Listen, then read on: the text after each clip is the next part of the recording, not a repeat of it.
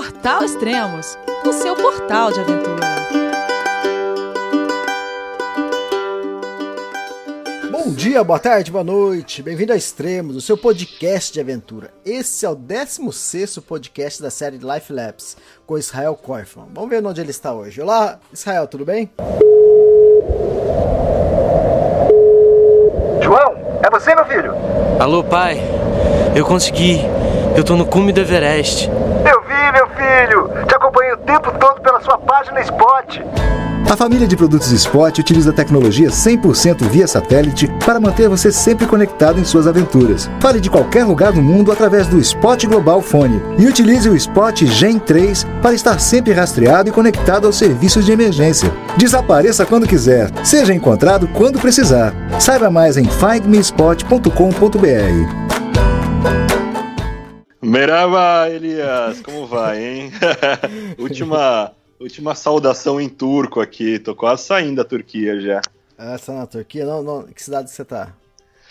Eu tô numa cidade que chama Yomra, é, ela faz parte aqui de Trabzon, que é uma cidade na, no, na costa, né, no Mar Negro. Enfim, é, saí das montanhas e cheguei aqui no, no, no norte do país, né? Mas já estou bem pertinho da, da fronteira com a Geórgia, né? Que é o próximo, é o próximo país, cento, 175 quilômetros até, até Roupa. Na verdade, não é Roupa, é uma outra cidadezinha, mas é, é isso aí, é mais dois dias e meio de viagem aí, já, já saio da Turquia. Aliás, né, pô, um dos países que eu mais fiquei. Esse é o nosso terceiro podcast, é só dentro da Turquia, não lembro se teve isso antes. Exatamente. E você está contornando aí o Mar Negro, né? É, então, agora eu cheguei ontem aqui. É, o meu plano inicial era do de Istambul vir direto pelo Mar Negro para ir para Geórgia, mas aí quando eu encontrei o, o Thiago e a Flávia, é, a gente. Eu acabei seguindo o plano deles que era ir para o sul. Né? Mas agora é só um pedacinho que falta, né? Um pedacinho de, de, de, de, terra turca aqui pela, pela costa norte. E aí já acabou a Turquia. Ah, legal. Ó, a conexão tá boa. Onde você tá aí?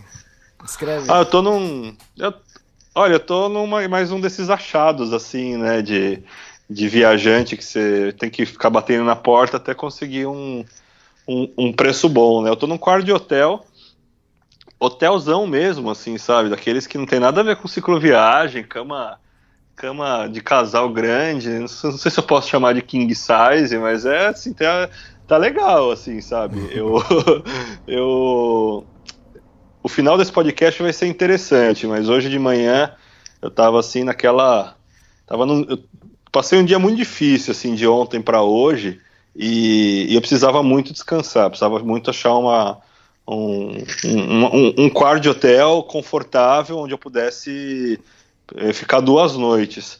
Só que aqui em Trabzon é uma cidade grande, é uma cidade universitária, é uma cidade de negócios, então não, não tá achando nada assim que coubesse no meu budget, né?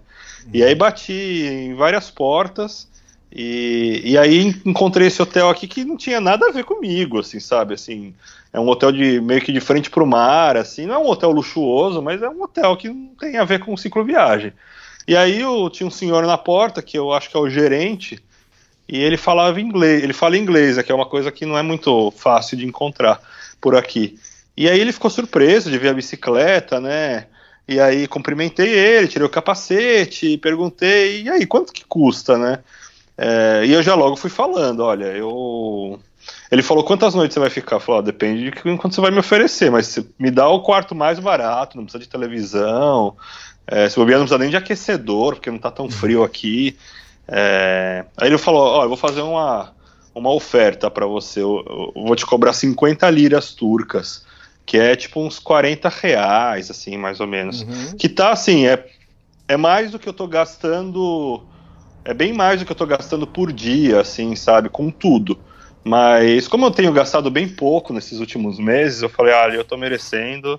E, e aí acabei pegando aqui, vou ficar hoje e amanhã. Mas é um hotelzão bom, com café da manhã, internet boa, tá, tô num quarto aqui bem silencioso, então vai ser bem diferente do último podcast que, eu, que a gente gravou junto com o Thiago e com a Flávia, né, que tava uma, uma barulheira. Aliás, a gente se separou já, né? Agora eu tô sozinho outra vez. Ah, tá. Pô, aquele podcast, bom, sem falar que aquele podcast é quase quatro horas, né? E... Nossa Senhora. e, e, é interessante o podcast, quem tá escutando, porque acho que passa por várias fases, né?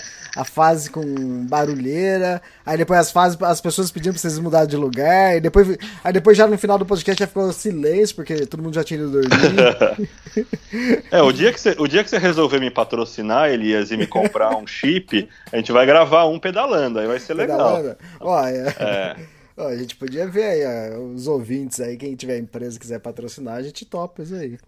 Ah, eu tô aceitando, viu? É, não, eu já tinha falado pra você que a gente podia gravar um podcast assim, né? Só que tem esse. Né, não é tão simples assim, né? O podcast que a gente tá falando aí, que deu quase 4 horas, é o podcast 259, né? Então, se você ainda não ouviu, reserve lá uns uma semana pra você ouvir esse podcast. Uma semana.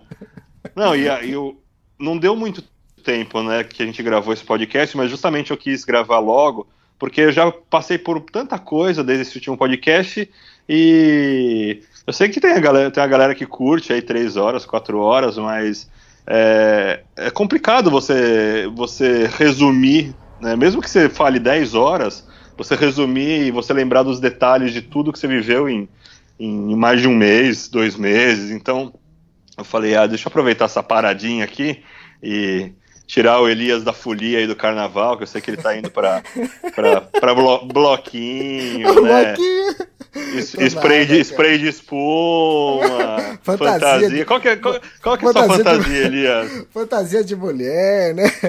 Ah, é, você é desses então? Vai, vai vestido de trilheira. De trilheira. Bastão de trilha. É nada, cara. Eu tô sossegado, não curto, cara. Eu tô trabalhando, caminhando, tô, tô criando umas coisas diferentes aqui também. Mas deixa eu falar aqui, deixa eu inverter, né? Não falar de mim, de você. Teve gente aqui que falou, Elias, ó, oh, vamos gravar, então com menos tempo, assim, de, uh, que a gente gravou o outro. Assim a gente grava, assim, um podcast de uma hora. É, é o plano, é o plano. Se você é deixar, seguinte... se a gente começar a falar do podcast...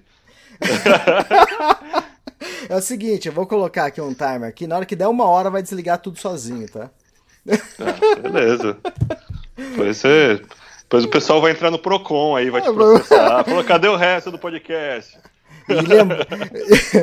e lembrando, ó, que você só tem mais 53 minutos. Nem mais é uma Nossa, hora. Tá a pressão.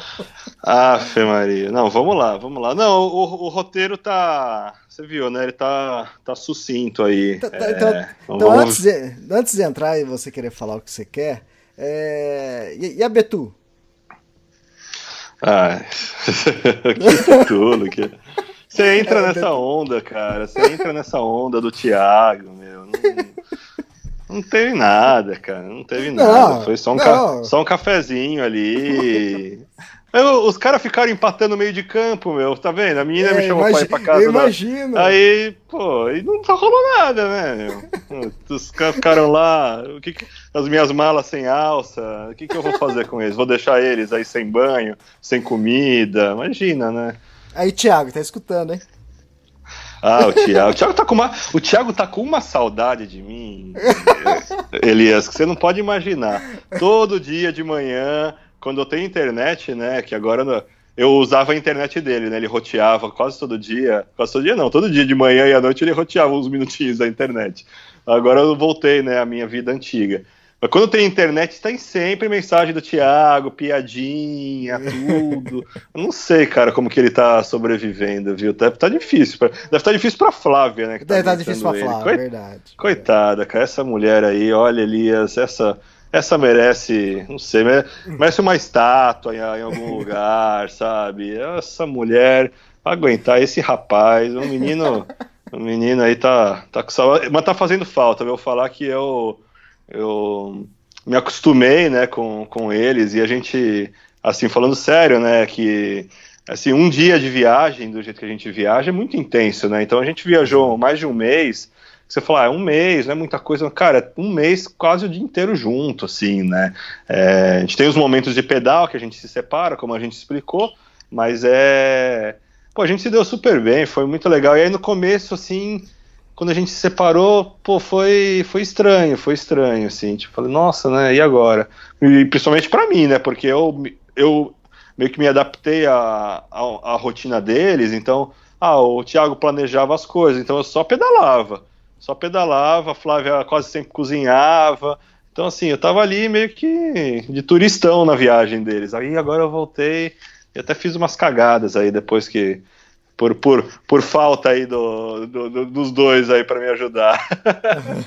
me, me desacostumei a viajar sozinho. Cara, e esse negócio, né? Viajar ainda mais a dois, assim. É, uma viagem como de vocês, né? Uma cicloviagem longa, ou um trekking também longo, tá? de 30 dias, 60 dias. Tipo assim, é muito intenso, né? Tipo, a viagem de um trekker ou uma cicloviagem de 30 dias é mais do que um ano se tiver casado com a... de tão intenso que é. é. É bem, é bem intenso mesmo. Mas, putz, foi, foi muito legal, assim, né? A gente vai chegar aí no podcast na hora que a gente, que a gente se despediu, pegamos caminhos diferentes, mas, ah, foi foi uma experiência muito bacana, assim. E, e, é legal, né? A gente, a gente criou uma amizade que é isso, né?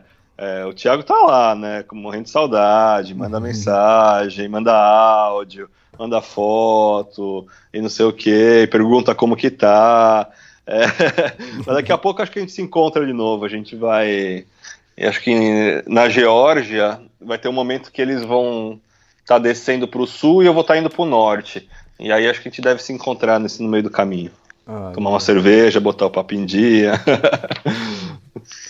então vamos voltar. Onde você estava da última vez que a gente gravou?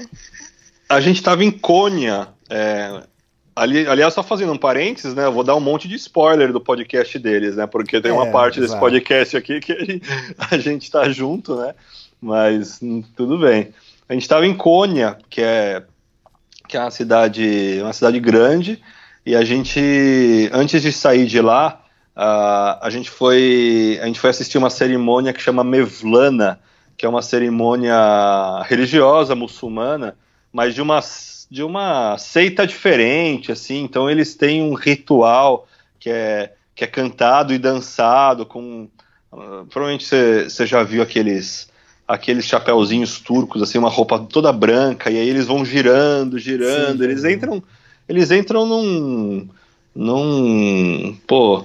num estado meio. meio meditativo ali, assim, sabe? Num transe, assim. É bem bonito, assim. Dura quase uma hora e num num auditório assim lindo e é grátis assim. E é o, é o lugar mais tradicional da, da cerimônia mevlana. Tá, Aí então, foi bem legal. Deixa eu te perguntar, e eles ficam girando em círculo, né? No meio não tem nada, eles ficam girando em círculo, é isso? Isso. Tem, mas... um, tem umas ordens ali, na verdade. Uhum. Eu não, que eu não, mas, eu mas não, não entendi alguma, muito bem. Fica rolando alguma música ou não? Porque as coisas que eu já vi no, no YouTube, na internet, no WhatsApp, é que os caras bota uma... É, bota uma música aí. A música é... do Silvio Santos, do piano. Não, não, bota, bota uma música eletrônica, animada pra caramba, e tem tudo a ver. Você olha assim, você fala assim, pô, será que é isso mesmo que eles estão dançando? Mas não, eu sei que não é, mas eu não sei o que, que é o real, entende? Não, rola uma, rola uma música que eles tocam, aí tem uma, tem um, uma orquestra, super bonito, assim, super bonito, é bem... É bem, é bem zen o negócio, assim, e ele uhum. parece ser para para quem é leigo, como, como, sei lá, como a gente é em relação à, à cultura islâmica, é, é, parece até algo meio desconectado do, do islamismo, assim, porque a gente não, não ouve muito falar disso. É, mas é bonito, assim, é bem bonito e, e, e te transmite uma, uma, uma coisa boa, o lugar bonito também, foi, foi bacana, assim, sabe? Eu tenho uma foto no meu Instagram, o Thiago fez um vídeo, é, e ah, foi legal, foi uma boa uma boa despedida de Cônia, porque em Cônia a gente estava lá também num hotel bom, né, que foi aquele achado que eu falei, que a gente pegou lá, que a gente pagou 15 reais cada um, assim, por, por, por, noite, e, e, a gente estava precisando de um descanso, e a gente assistiu essa cerimônia e fomos embora depois. É, aí a gente saiu de Cônia e a gente pedalou sentido um. Já, já tava naquela coisa de, pô, vamos acampar, né? E tudo. E, e, e o tempo tava bom, a gente pedalou até um, um vilarejo que chama Caradona. E a gente saiu da estrada é, e. E aí a gente achou essa. Era tipo um, um amontoado de casa, assim, sei lá, umas 10, 15 casas, mas parecia abandonado. E tava realmente abandonado, assim, sabe? E a gente achou uma senhora lá que a Flávia mostrou o cartãozinho que eles têm, né, com explicando que eles estão viajando de bicicleta, tudo, tentamos usar o tradutor e ela meio que estava despachando a gente, assim, sabe? Uhum. Falou, não, vai, pra, vai mais para frente. E só que tinha muito lugar para acampar ali, a gente só estava tentando achar um lugar protegido do vento. E aí a gente achou umas ruínas, uma uma, uma, uma casinha meio abandonada também, mas que era, mu era murada, dava para entrar dentro desses muros e, e beleza, né? Começamos a, a se organizar para montar a barraca lá. E não tinha nada nesse, nesse vilarejo, só tinha essa senhora é, e uns animais lá que ela criava. E aí entramos nessas ruínas e de repente chega um carro, né? E aí vem um senhorzinho, assim, também, tipo, bem, sei lá, uns 70 anos de idade. É... E aí fazendo aquele sinal, né? E aí, né? O que vocês estão fazendo aqui? Né? E faz aquele sinal de frio, né? Que vai fazer frio. E a gente não, não se preocupa, a gente tem equipamento, né?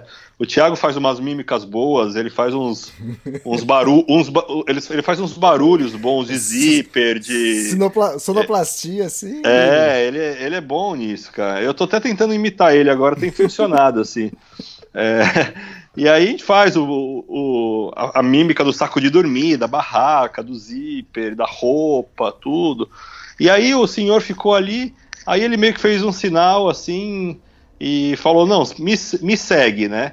E, e ele estava de carro, só que assim, estava a pouquíssimos metros da senhora que a gente encontrou. E aí, no fim das contas, ele é o marido da, dessa senhora, eles moram numa casinha bem simples, que é, é tipo um, um trailerzinho, tipo um container. E, e aí eles, eh, eles chamaram a gente para tomar chá, né, como quase todos os turcos fazem, tudo, e eles falaram, a casa era muito pequena, né, a gente nem imaginou uhum. que eles fossem chamar a gente para ficar lá. Mas ele falou, ó, monta a barraca aqui na parte de trás de casa, né? E aí foi legal, ele deu uns tapetões que tinha é, ali, ali fora pra gente colocar embaixo da barraca para não fazer tanto frio, que eles realmente estavam preocupados com, com, com o frio. E essa senhora, que acabou sendo meio assim, meio que tentando se livrar da gente no começo, ela mudou completamente, assim, sabe? Ela tava um amor, e aí meu, deram comida pra caramba pra gente ali. É, no dia seguinte, Tomamos café também, nos chamaram para tomar café. Fez bastante frio mesmo, mas a gente ficou de boa. O ponto negativo, né? Não sei se você vai lembrar, é, no último podcast eu falei né, que eu tive um problema com a minha barraca lá, que os, os, cachorros começaram a brigar, e aí quebrou uma vareta, né? E aí lá em Cônia, eu conheci um pessoal super gente boa de uma loja que eh, eles tentaram me consertar a vareta e eles, eles produziram. É, eles fizeram uma vareta para mim de cobre, né? E ela, ela é um pouquinho mais pesada, mas a forma, o encaixe, igualzinho, perfeito, assim.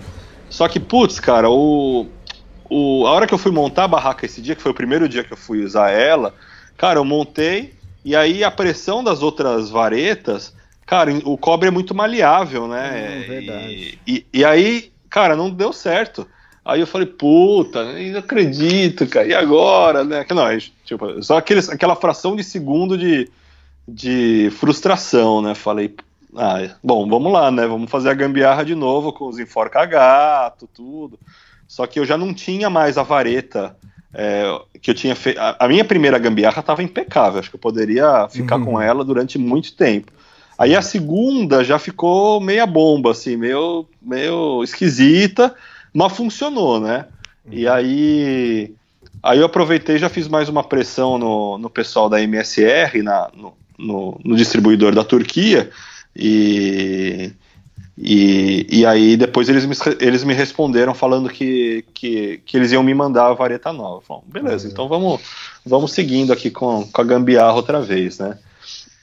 Mas foi, foi legal, a gente ficou a gente ficou esse, essa noite nessa, nessa casa aí E, e aí a gente já estava assim, sentido Capadócia, né? Que era o, o nosso grande objetivo, assim, acho que de nós três, antes a gente sair da Turquia, assim, sabe?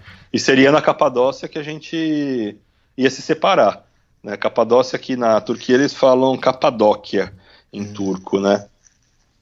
E aí aconteceu uma coisa muito legal. Bom, a gente, antes de chegar na Capadócia, a gente acampou um dia num, num, num posto de gasolina e outro dia num, num jardim de um, de um restaurante que, que a gente estava na estrada assim mesmo, assim, sim, aquela coisa, vamos pedalar, achar, achar um lugar protegido de, de vento, talvez com algum teto, caso chova, e vamos e vamos seguir, vamos seguir, né, sem, sem muito glamour.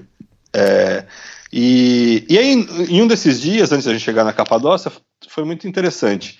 É, parou um carro, assim, faz, para mim, pelo menos, fazia muito tempo que um carro não parava na estrada, assim, sabe?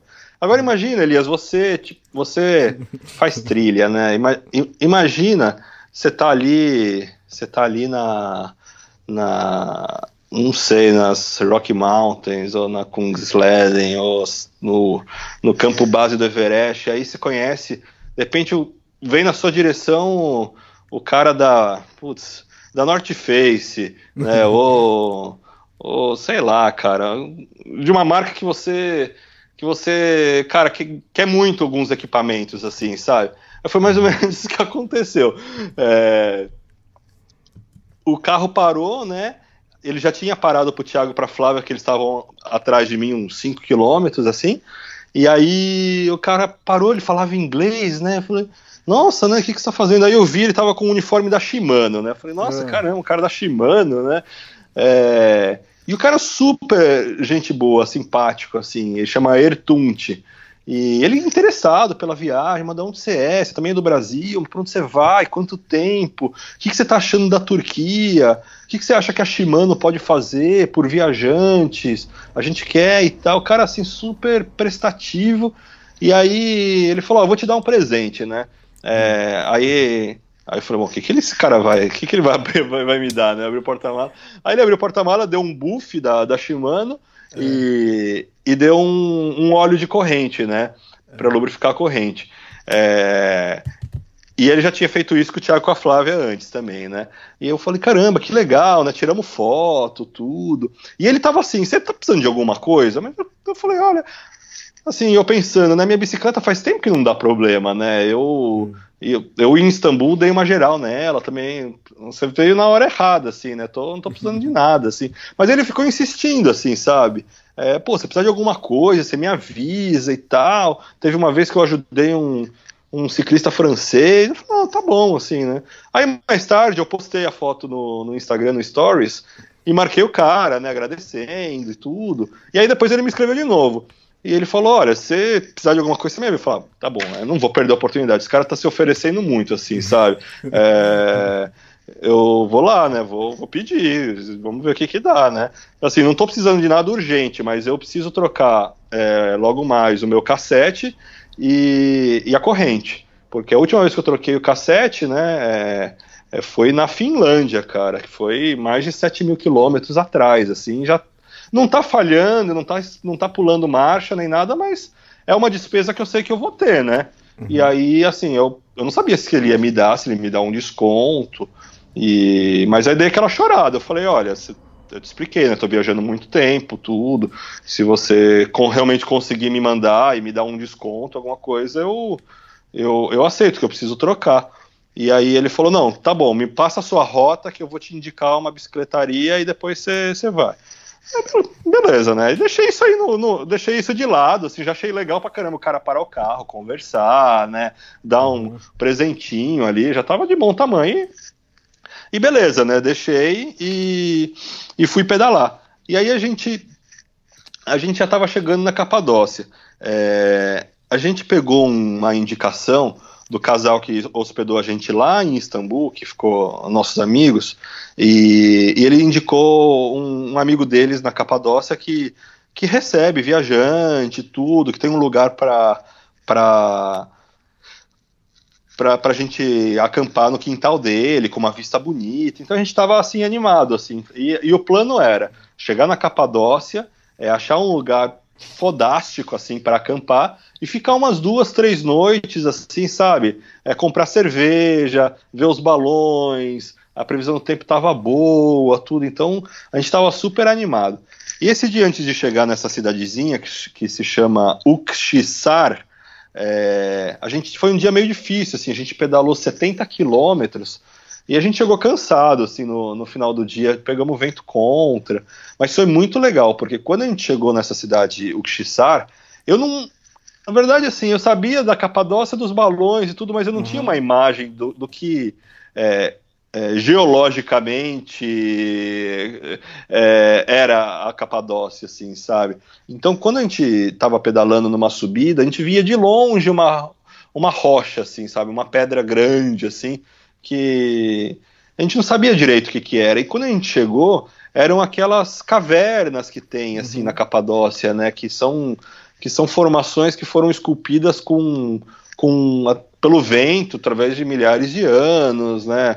Segundo o, o Tiago Gabriel, que não sei se ele pesquisou isso ou se foi um achismo, é, diz que antigamente aquilo tudo era, era debaixo d'água, do, de água do mar e tal. Tinha até uma marca nessas, nessas, nessas pedras, assim. Então é um lugar super bonito. Então, quando a gente. Aquela pedra que a gente estava vendo do, de, do fundo, na verdade era o pico de um, dessa vila de cavernas, assim. Então a gente chegou Cara, foi muito bonito, assim. Era, tava, não estava fazendo frio esses dias, estava ensolarado. E a gente chegou, fomos recebidos por esse rapaz aí que chama Volcan. É um. Tem uns 20 e poucos anos, assim, ele está planejando uma viagem de bicicleta também pela América do Sul e tal. A família dele tem uma, um, um lugarzinho de chá, de, tipo um, um coffee shop ali na, com a baita vista dessas cavernas, sabe? E a gente, o que, que a gente estava pensando, né? Falou, bom, vamos ver se a gente acampa hoje por aqui, né? E aí, dia, dia seguinte, a gente vai ver os balões, acampa num outro lugar, e outro dia a gente dorme nas cavernas, e aí depois a gente acha um, acha um quartinho pra gente descansar e, e se despedir, né? Uhum. E aí esse cara, ele foi gente boa, é, ele chamou a gente para esse restaurante da família dele, serviu comida pra gente, chá, não cobrou nada e tal. E, e aí a gente perguntou, e aí, onde que a gente vai dormir essa noite, né? E a gente estava cansado. Aí ele falou, não, eu vou levar vocês para um, um lugar aqui um quilômetro, dois quilômetros. E a gente estava num, num, num, morro, assim, num lugar super bonito, com vista, assim, sabe? E, e a gente nem queria sair de lá, assim. E aí a gente pegou, cara, e o menino foi na frente Cara, e aí ele não parava de pedalar. Tudo que a gente subiu, assim, a gente desceu, assim, rapidinho, com uma frustração, assim, falou, pô, cara, a gente nem curtiu esse visual, sabe? A gente queria dormir numa caverna, e a gente tá indo para longe. E, e, ele, e ele, assim, não falava inglês direito, assim, sabe? Ele falava que falava, mas na hora que a gente ia se comunicar, ele não entendia, a gente não se entendia. E ele estava meio apressado, assim, e a gente começou a ficar meio irritado, porque falou, pô, meu, a gente pedalou 70 quilômetros, né? Ele já estava esperando a gente. Aí começamos a pedalar e o negócio não descemos pra caramba, assim, sabe? Uma rampona, assim, que a gente falou, bom, já era, a gente não vai pedalar de, de volta isso amanhã para esse lugar, né? E, e aí ele saiu da estrada, pegou uma estradinha de, de areia, assim, de terra, e aí, assim, eu tava na frente, o Thiago e a Flávia mais atrás, mas os três muito putos, assim, falou, porra, meu, a gente não queria estar tá fazendo isso, que a gente tá cansado, a gente queria armar a barraca e ficar de boa, assim, sabe? Conversar com o cara, ou sei lá. Pô, ele sabe que a gente é viajando de bicicleta, ele é viajando de bicicleta, a gente sabe, ele sabe que a gente precisa de um banho, né, pô, ou de... Pô, não é para fazer isso, né? A gente tava, pô, a gente ficou muito irritado. Porque no fim a gente pedalou mais uns 5, 6 quilômetros, eu acho, sabe? É, tudo bem, já foi mais descida, mas aí começou a entrar nessas estradinhas de terra e tava começando a entardecer. Falei, ah, meu, que sacanagem, cara. A gente ficou muito puto. Até porque a gente, a gente não tinha dimensão exatamente do que era a região da Capadócia, assim, geograficamente, né? Então, a gente não sabia se a gente ia ter que subir tudo de novo depois. E aí, enfim, aí pedalamos, pedalamos, pedalamos. Aí chegamos num lugar assim, no meio do nada, assim. Ele falou: ó, vocês vão acampar aqui. Aí a gente tava puto, assim, o Thiago até deu, deu, deu umas cutucadas nele, assim, né? Só que aí quando a gente virou é, pro, pro, pro horizonte e vimos, assim, falei, caramba, cara, que lugar animal. tipo, a gente ainda tava meio puto, mas assim, a gente tava puto mais feliz, assim, sabe? Tô puto, mas tô, tô feliz. é, era um lugar que chama é, Love Valley, né? Ele tem. É, eles apelidaram esse, esse vale aí de Love Valley porque as, as esculturas aí parecem um monte de. Uma, um monte de pênis eretos. é, é, é, engraçado, tem a forma de, de pica mesmo. essas, essas, vale do amor. É, o Vale do Amor, né? E, e aí são várias dessas cavernas, são como se fossem torres que foram esculpidas pelo, pelo vento, mas ficou com essa forma peniana, assim, né? Uhum. É, aí eu até falei, bom, eu vou montar minha barraca aqui longe da barraca do Thiago e da Flávia, né? Porque vai que eles, vai que eles se, se empolgam aí, né? Então, pelo menos, é, não sei se vai que eles resolvem fabricar aí o, o Tiaguinho Júnior aí, a Flavinha, sei lá, né? Bom, deixa eu... Não, mas aí, assim, a gente passou aquela aquela putidão que a gente estava sentindo, porque a gente realmente estava cansado, a gente não tinha comprado comida é, para ficar mais de um dia, assim, sabe? Então foi meio, foi meio irritante. Mas aí o menino foi embora, né? E falou, beleza, a gente olhou para aquele lugar, era lua cheia, assim, não estava ventando, não estava muito frio. E eu falei, nossa, cara, esse lugar aqui. E é dali que ele falou pra gente que sobem os balões no dia seguinte, assim que, que, que, que nasce o sol, assim, né? E, e aí animamos ali, né? Montamos as barracas. Eu montei a, barraca, a minha barraca bem perto, tipo, de um precipício, assim, sabe? É, para ficar com uma vista boa, porque eu queria. Eu queria. É, tem no meu Instagram aí algumas fotos. Que eu queria fazer uma foto abrindo as duas portas da barraca e pegando e atravessando a câmera, né? É, uhum. é, pegando o balão do outro lado da porta da barraca, fotografando de um lado a, de longe, né? E pegando os balões passando por dentro da barraca. É, então eu montei bem na frente dessa, desses, dessas pedras, assim, desse precipício. É, o Thiago e a Flávia montaram um pouquinho mais para trás, aí a gente, a gente jantou junto. E eles foram para dentro da barraca e eu fiquei tirando foto assim até altas horas da noite, porque é uma foto que eu, que eu gostei muito que eu tirei, que eu tô, eu tô sentado. É, eu, eu, não, eu não enquadrei a lua porque eu não consegui fazer ela ficar legal na foto, porque estava muito clara. Mas sou eu olhando para a lua com a barraca na frente e no fundo tem as luzes é, bem quentes, assim, de, de, um, de um vilarejo no fundo. E tava muito bonita essa, essa noite. E aí, e aí fiquei tirando foto da, da, das barracas, da, das estrelas.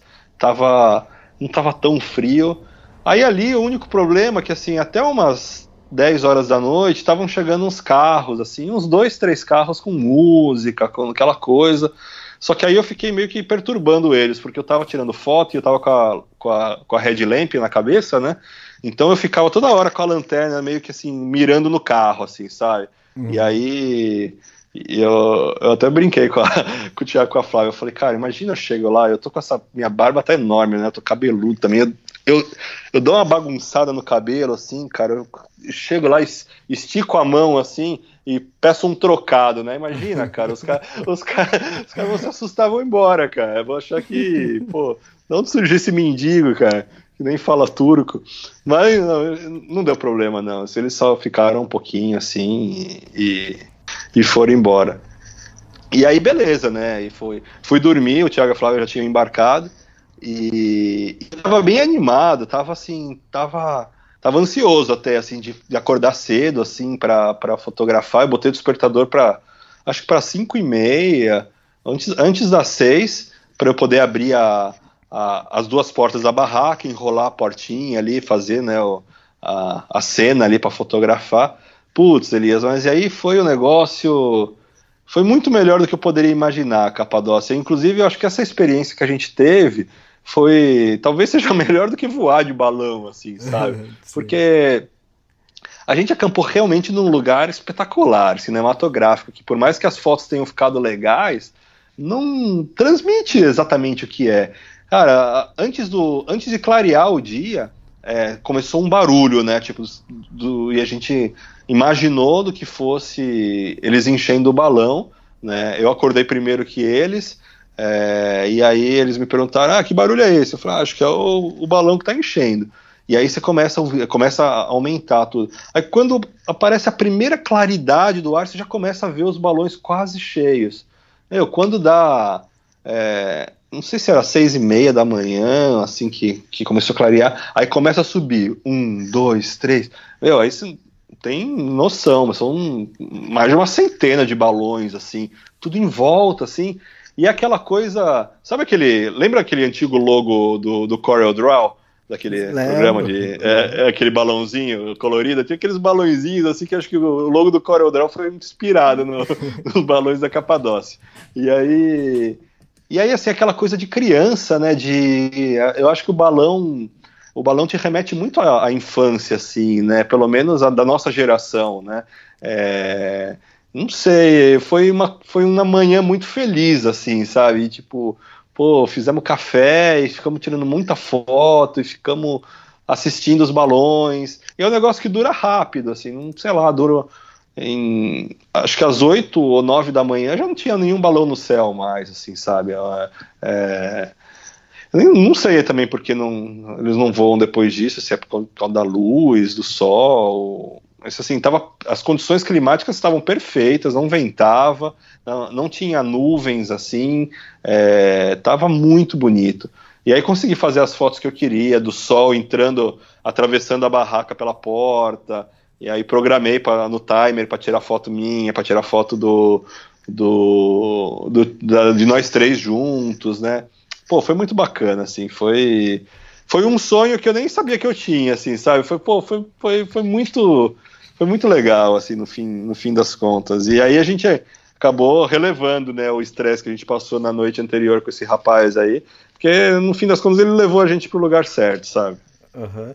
Ah, uma visão de fora agora.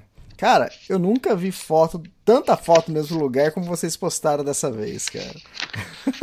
ah, sério? É verdade, porque você, você, já passou por vários lugares, mas agora tanta foto, porque vocês postaram muita foto sobre, sobre o lugar, sobre os, os balões, de noite, depois de dia.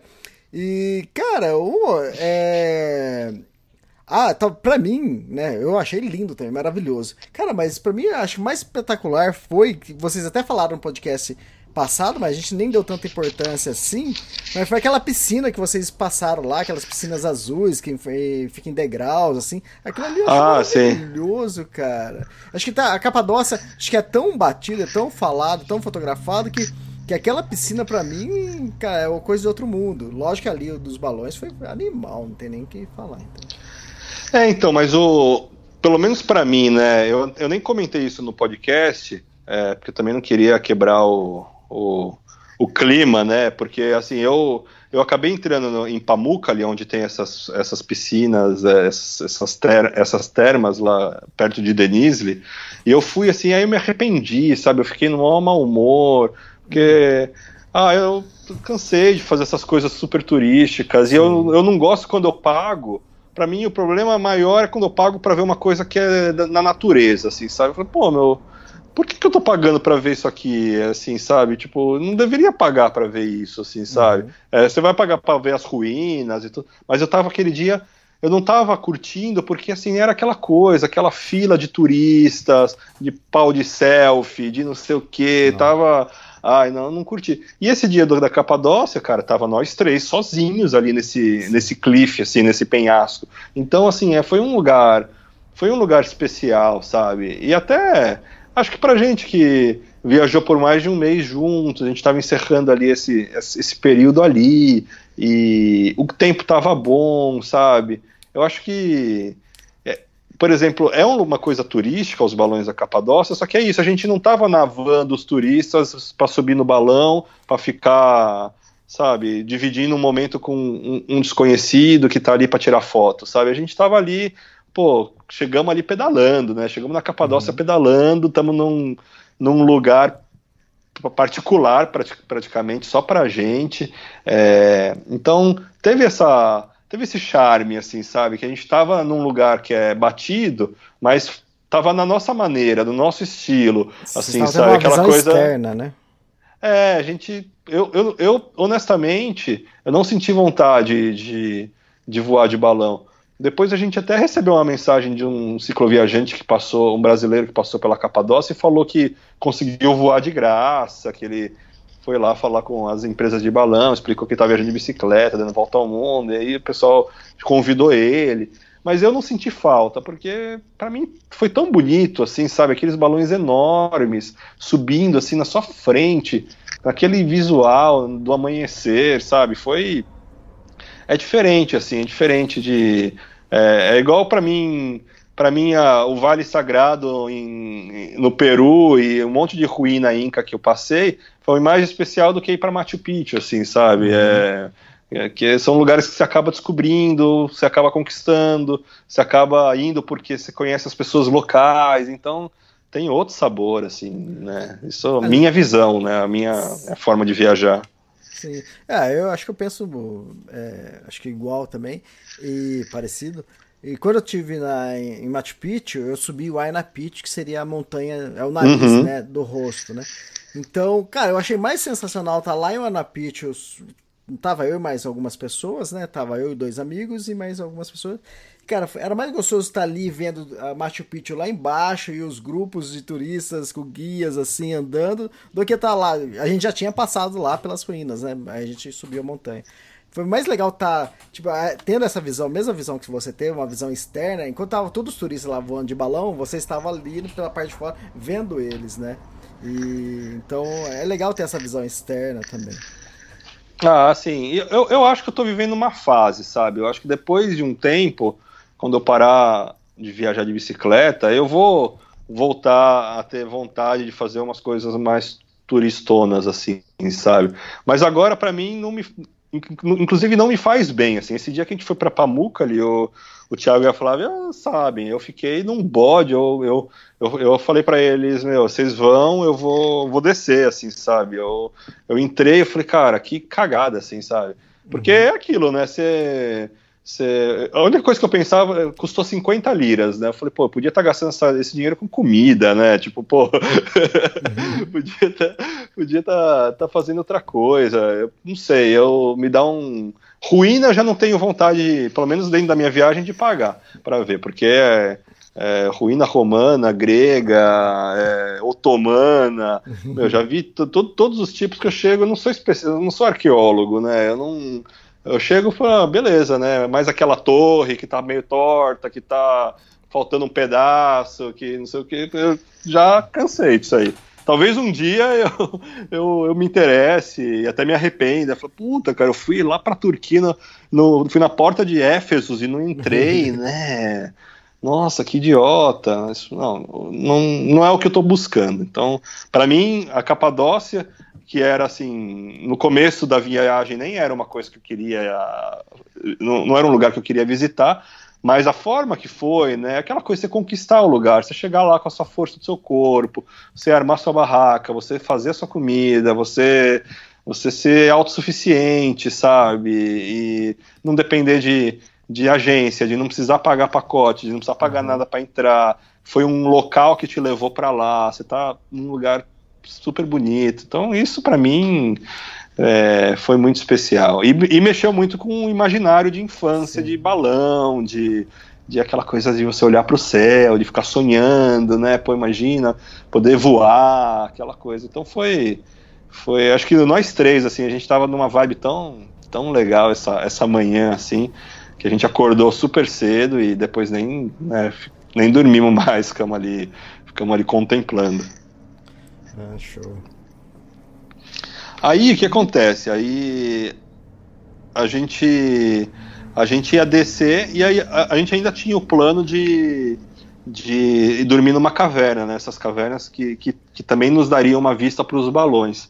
E tem muita caverna ali nessas que dá para a gente fazer uma, uma caminhada. A gente teria que deixar a bicicleta provavelmente em algum lugar e, e, e, e acampar dentro dessas cavernas. É. Dizem que não é autorizado, porque é tipo um museu a céu aberto, tudo, mas o, o pessoal acampa. Aí, só que acontece, a gente desceu até Goreme, saímos desse, desse cliff que a gente estava ali no, no Love Valley. E, e aí descemos até Goreme, que é o vilarejo do, da Capadócia famosinho, assim, né? Da onde você consegue também ver os balões lá de baixo e saem alguns tours. E, e aí eu tinha uma missão que era ir até um, um outro vilarejo que, que, que se chama Urgup, é, que estava 15 quilômetros dali de onde a gente estava, para eu ir buscar a vareta da barraca que a MSR tinha, tinha mandado, né? É, eles mandaram para uma uma uma loja uma loja de, de aventura que ficava nesse vilarejo né? Que era mais chiquezinho assim. E aí o, o Thiago e a Flávia eles iam comigo assim né? Falaram bom vamos lá e, e depois a gente vê o, né, o lance da caverna que a gente queria ficar numa caverna e depois achar um hostel para gente para gente descansar tomar uma cerveja e, e se despedir né? E aí estamos indo e eu assim né eu falei para eles eu falei gente é, se tem um lugar onde eu vou encontrar um brasileiro ainda na Turquia, é, para eu poder me livrar do livro do Elias, o Tour do Mont Blanc, vai ser aqui, vai ser aqui na, na, na Capadócia. Só atualizando, né, o pessoal que o, o Elias me mandou o, um, uma edição do Tour do Mont Blanc para ler para ser um livro viajante, né? Então a ideia era que eu, que eu lesse o livro e encontrasse um brasileiro que estivesse viajando é, ou que morasse fora, né, e deixasse ou, com ele e, e assim por diante. Ele, né? É, que lesse em português e, e, e esse livro que está cada hora em um lugar, né?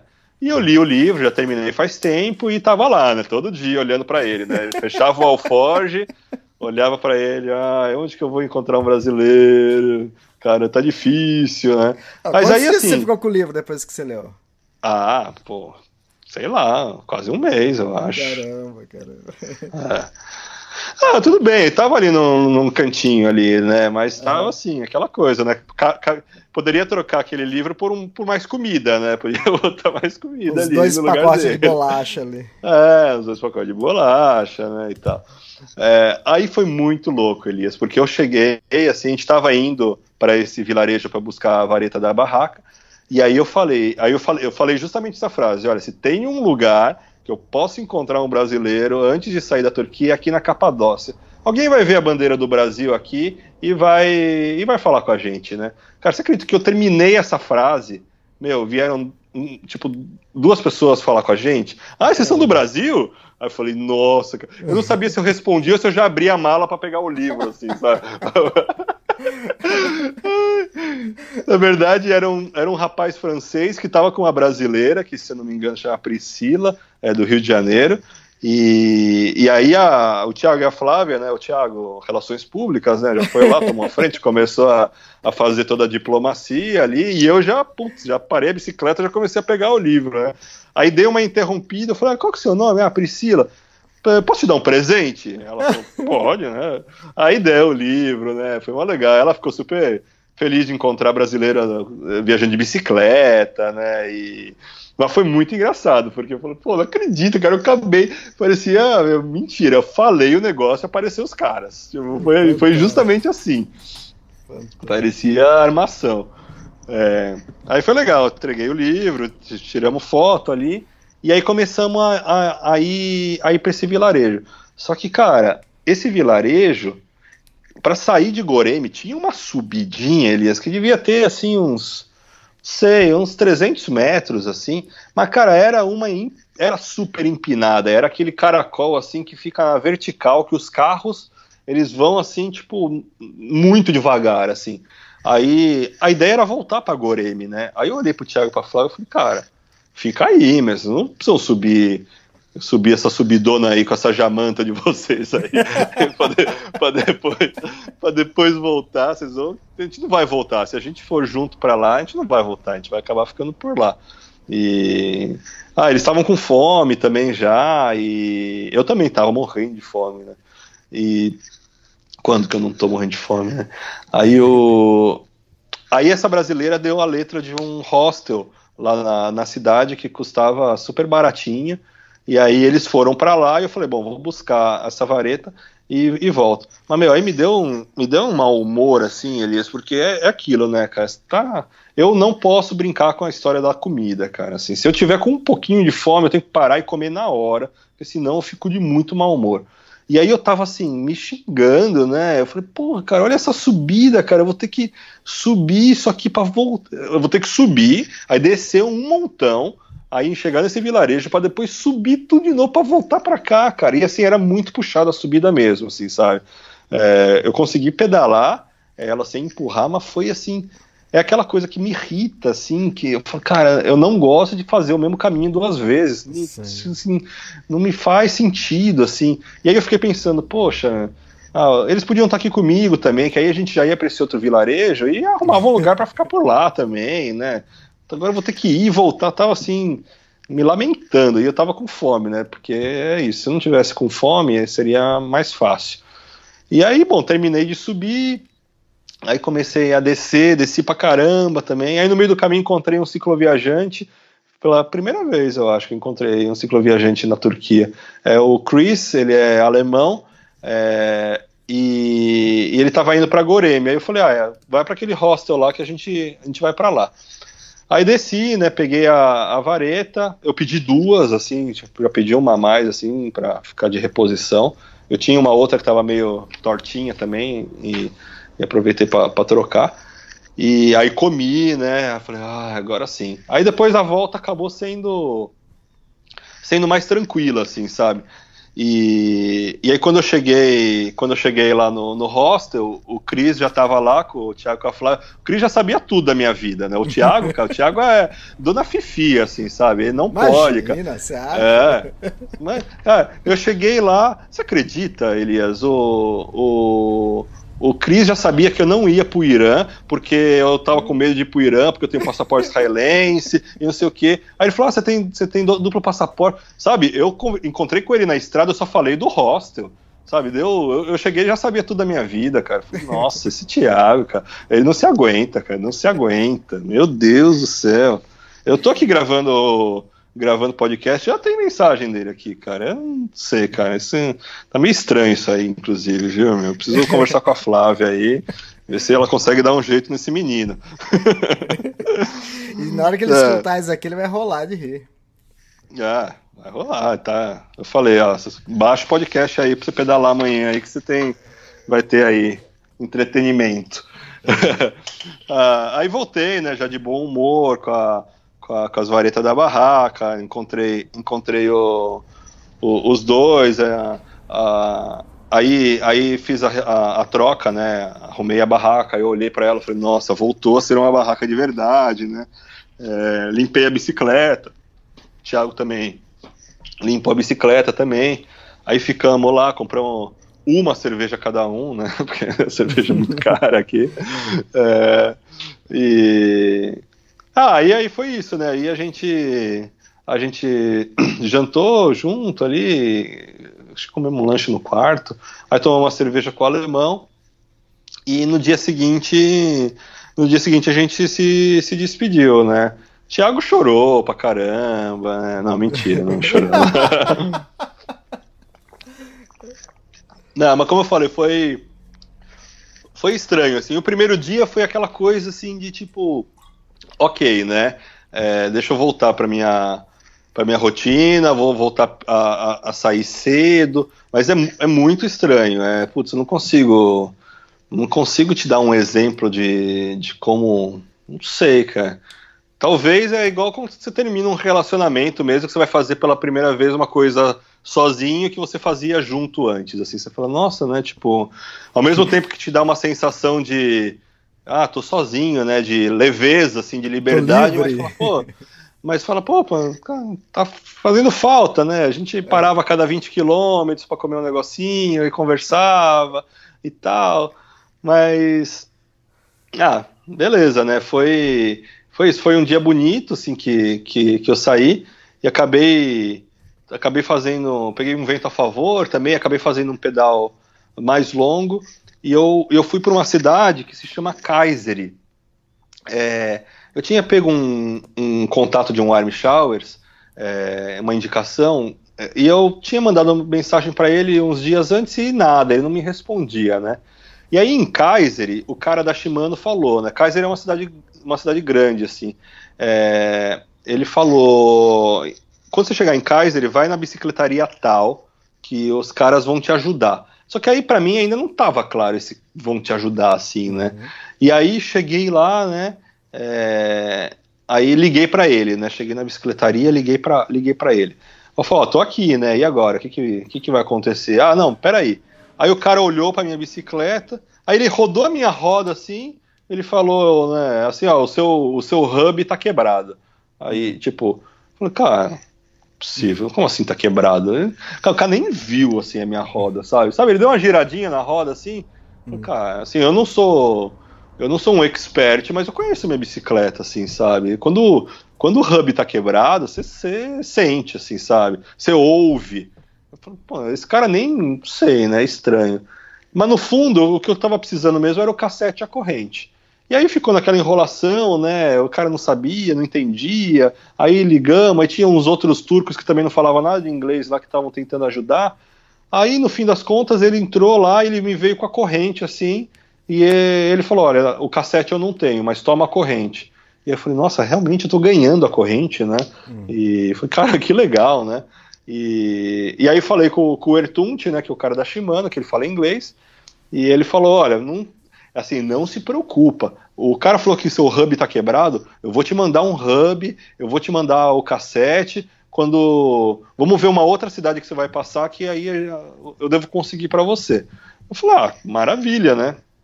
E, e, fiquei super feliz de ganhar a corrente, uma economia, assim, sabe? Não é. Pô, a corrente custa o que? Uns 100 reais, assim, mais ou menos. Uhum. Pô, é uma economia. E, e foi super legal. E aí, assim, só que eu ainda não tinha lugar para ir, ir, sabe? E o cara que eu, que, que eu tava falando por mensagem não me respondia. Eu, e um desses caras que estavam lá na bicicletaria, eu, eu já fui falando, falou, oh, vocês sabem de um lugar que eu possa acampar? É, vocês podem me indicar algum lugar e tal para dormir? E aí um deles pegou o telefone e ligou para um cara, né? É, ah, fala com esse cara aqui. Aí quando ele ligou pro cara, era o cara que eu tava falando por mensagem, não que, não, que não me respondia. Eu falei, pô, meu, por que, que o cara não respondia? Ele pediu desculpa, ah, desculpa, é porque agora eu tô dividindo o um apartamento com mais três pessoas, aí tem um gato, aí minha namorada e não sei o que, mas vem pra cá, vem pra cá que a gente dá um jeito. E ele também é amigo dos caras de Istambul, né? E aí eu falei, bom, beleza, né? É, eu pedalei mais 10 quilômetros, aí deu 80. É, e, e aí cheguei na casa do cara, ele super gente boa, assim, sabe? Chama Turker. E aí foi legal porque ele, ele hospedou uma francesa que eu conheci na América do Sul, que eu encontrei com ela algumas vezes. É, e a gente ficou amigo, assim, sabe? Ela super gente boa. E aí fizemos uma videochamada, assim, foi super, super bacana, assim. E, e aí, beleza, né? O, o Ertunt, o, Ertunt, o, o Turker, que é o, é o nome desse cara, é, foi, ele não falava muito bem inglês, mas era. Ele, pediu desculpa, ele falou: ah, desculpa de não ter respondido suas mensagens, eu estava meio ocupado e tal, não sei o quê. E aí. E aí eu não tinha entendido se você era brasileiro, se você era israelense. E aí ele deu a entender assim, uma coisa. Ficou meio, meio, meio estranho, assim, meio feio, mas ele falou: é, então, porque se fosse israelense, né, não sei, a política de Israel, eu, acho, eu nem hum. falei que eu tinha passaporte, eu não falei nada da minha origem, assim, naquele momento, né, mas aí falou, ah, como você é brasileiro, aí beleza, né, vem aí, né, falei, tá bom, né, não, ele, não, ele não me pareceu ser preconceituoso, mas, sabe, mais ou menos, assim, é, e, e aí coloquei roupa para lavar, tomei banho, tudo, cozinhei, e aí ele falou assim, né, é, olha, daqui uma meia hora eu vou ter um encontro que todo sábado tem um, um grupo de conversação de inglês, né, que eu me reúno com os amigos e a gente faz uns jogos, a gente a gente tem uns exercícios, toma cerveja e fica só falando inglês para praticar, né? Se você quiser vir, né, é, está convidado. Eu não queria, mas como ele me recebeu de última hora e ele divide o apartamento com mais quatro, assim, eu ia dormir no mesmo quarto que ele, no colchão no chão, assim, sabe? Eu falei, ah, beleza, né? Vamos lá, não vou ficar. Eu tava, tava de boa, assim, não tava cansado. Uhum. É, tava um pouco cansado, mas estava feliz. E aí o que acontece? Eu não estava esperando que a gente ia sair de bicicleta, né? Aquela coisa, putz, você pedalou 80 km, você vai sair de bicicleta, né, meu?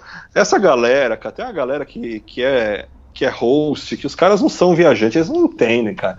É, é, é cada hora é uma história diferente, porque não tem como classificar. É, então, o cara que hospeda cicloviajante, se ele não é cicloviajante, ele precisa entender que como as coisas funcionam, né? É óbvio que a gente sabe que não é a casa do cara não é um hotel, que é um lugar que a gente vai, que é para conversar, que é para conhecer gente, tudo.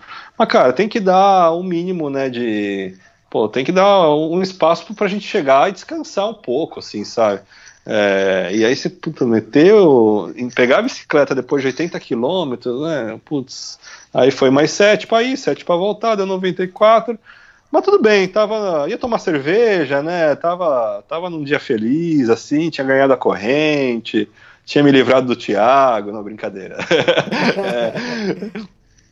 é, é, e aí fomos lá. E aí foi, no fim das contas, foi super interessante é, esse encontro. Foi a maioria, tinha umas 10 pessoas lá na, na sala do, do amigo dele.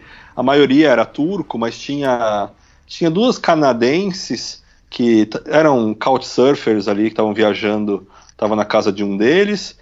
Tinha uma uma turca que ela era Alô? Alô, é para mim? Quem fala? que, uma hora? Deu uma hora já, cara. Obrigado. Oh, abraço, viu, Israel? Opa, beleza. Até Vamos o próximo. Par... Vamos fazer a parte 2. Feliz Natal, até o próximo podcast.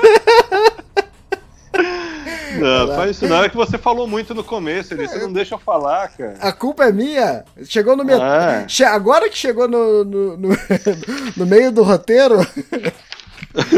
Você é ah, tratante, tá, cara, você é tratante, cara. Ô, Elias, vamos gravar antes, porque vamos gravar só uma hora, cara. tá vendo, então? Se, se der duas horas esse, a gente já vai estar tá economizando um podcast de quatro. Então, já estamos evoluindo. A gente chega lá, Elias. Até o final do ano a gente faz um de meia hora. É, legal. Eu até perdi onde você tava, cara. Ah, não. Eu falei que eu tava. Eu cheguei na casa desse, desse cara aí. E aí tinha, tinha duas canadenses e tinha uma, uma, uma turca que ela era. Ela era. É, religiosa, né? Usava lá o, a burca, tudo, mas tudo um pessoal jovem, assim, de menos de 30 anos. E tinha uma menina também do Irã, que ela, é, ela era uma refugiada, que ela não era religiosa, não, não usava nada assim, é, mas acabou sendo um, um, um, encontro cultural bem, bem interessante, assim, sabe? Porque, é, bom, antes de tudo eu estava tomando cerveja de graça, né? Isso que era uma coisa uh, para se comemorar na Turquia, né? É, cada cerveja aí custa quase 10 reais, né? Então tomei quatro cervejas aí sem pagar esse dia. Foi um dia é, bem, bem marcante na minha vida. é, mas foi legal, porque teve um.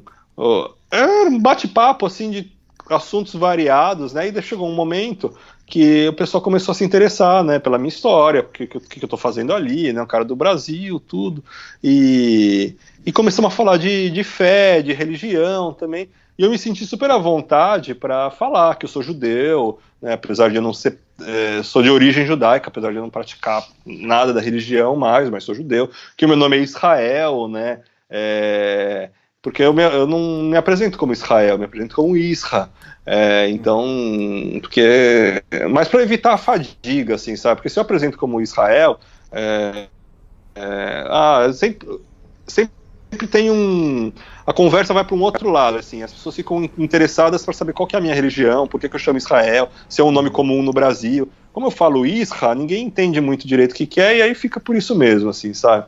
Mas foi legal, assim, porque é, eu me senti bem à vontade para para falar para falar sobre isso e acabei aprendendo um pouco sobre eles assim também sabe e, e foi, foi legal porque no, no fim do, do encontro eu acabei ganhando sem querer, né, não intencionalmente, um livro dessa, dessa menina do Irã, que na verdade ela estava com um livro que acho que ela ganhou é, em espanhol, que ela achava que era francês. como as canadenses é, eram são do Quebec, uhum. ela, tá, ela queria dar o, o livro para as francesas. Ela falou, pô, isso aqui não é francês, né? Uhum. É, ah, espanhol. Aí me perguntaram, ah, você fala espanhol? Eu falo, ah, então toma um livro aí para você. É um livro de yoga, né? Até. Uhum. Eu achei legal.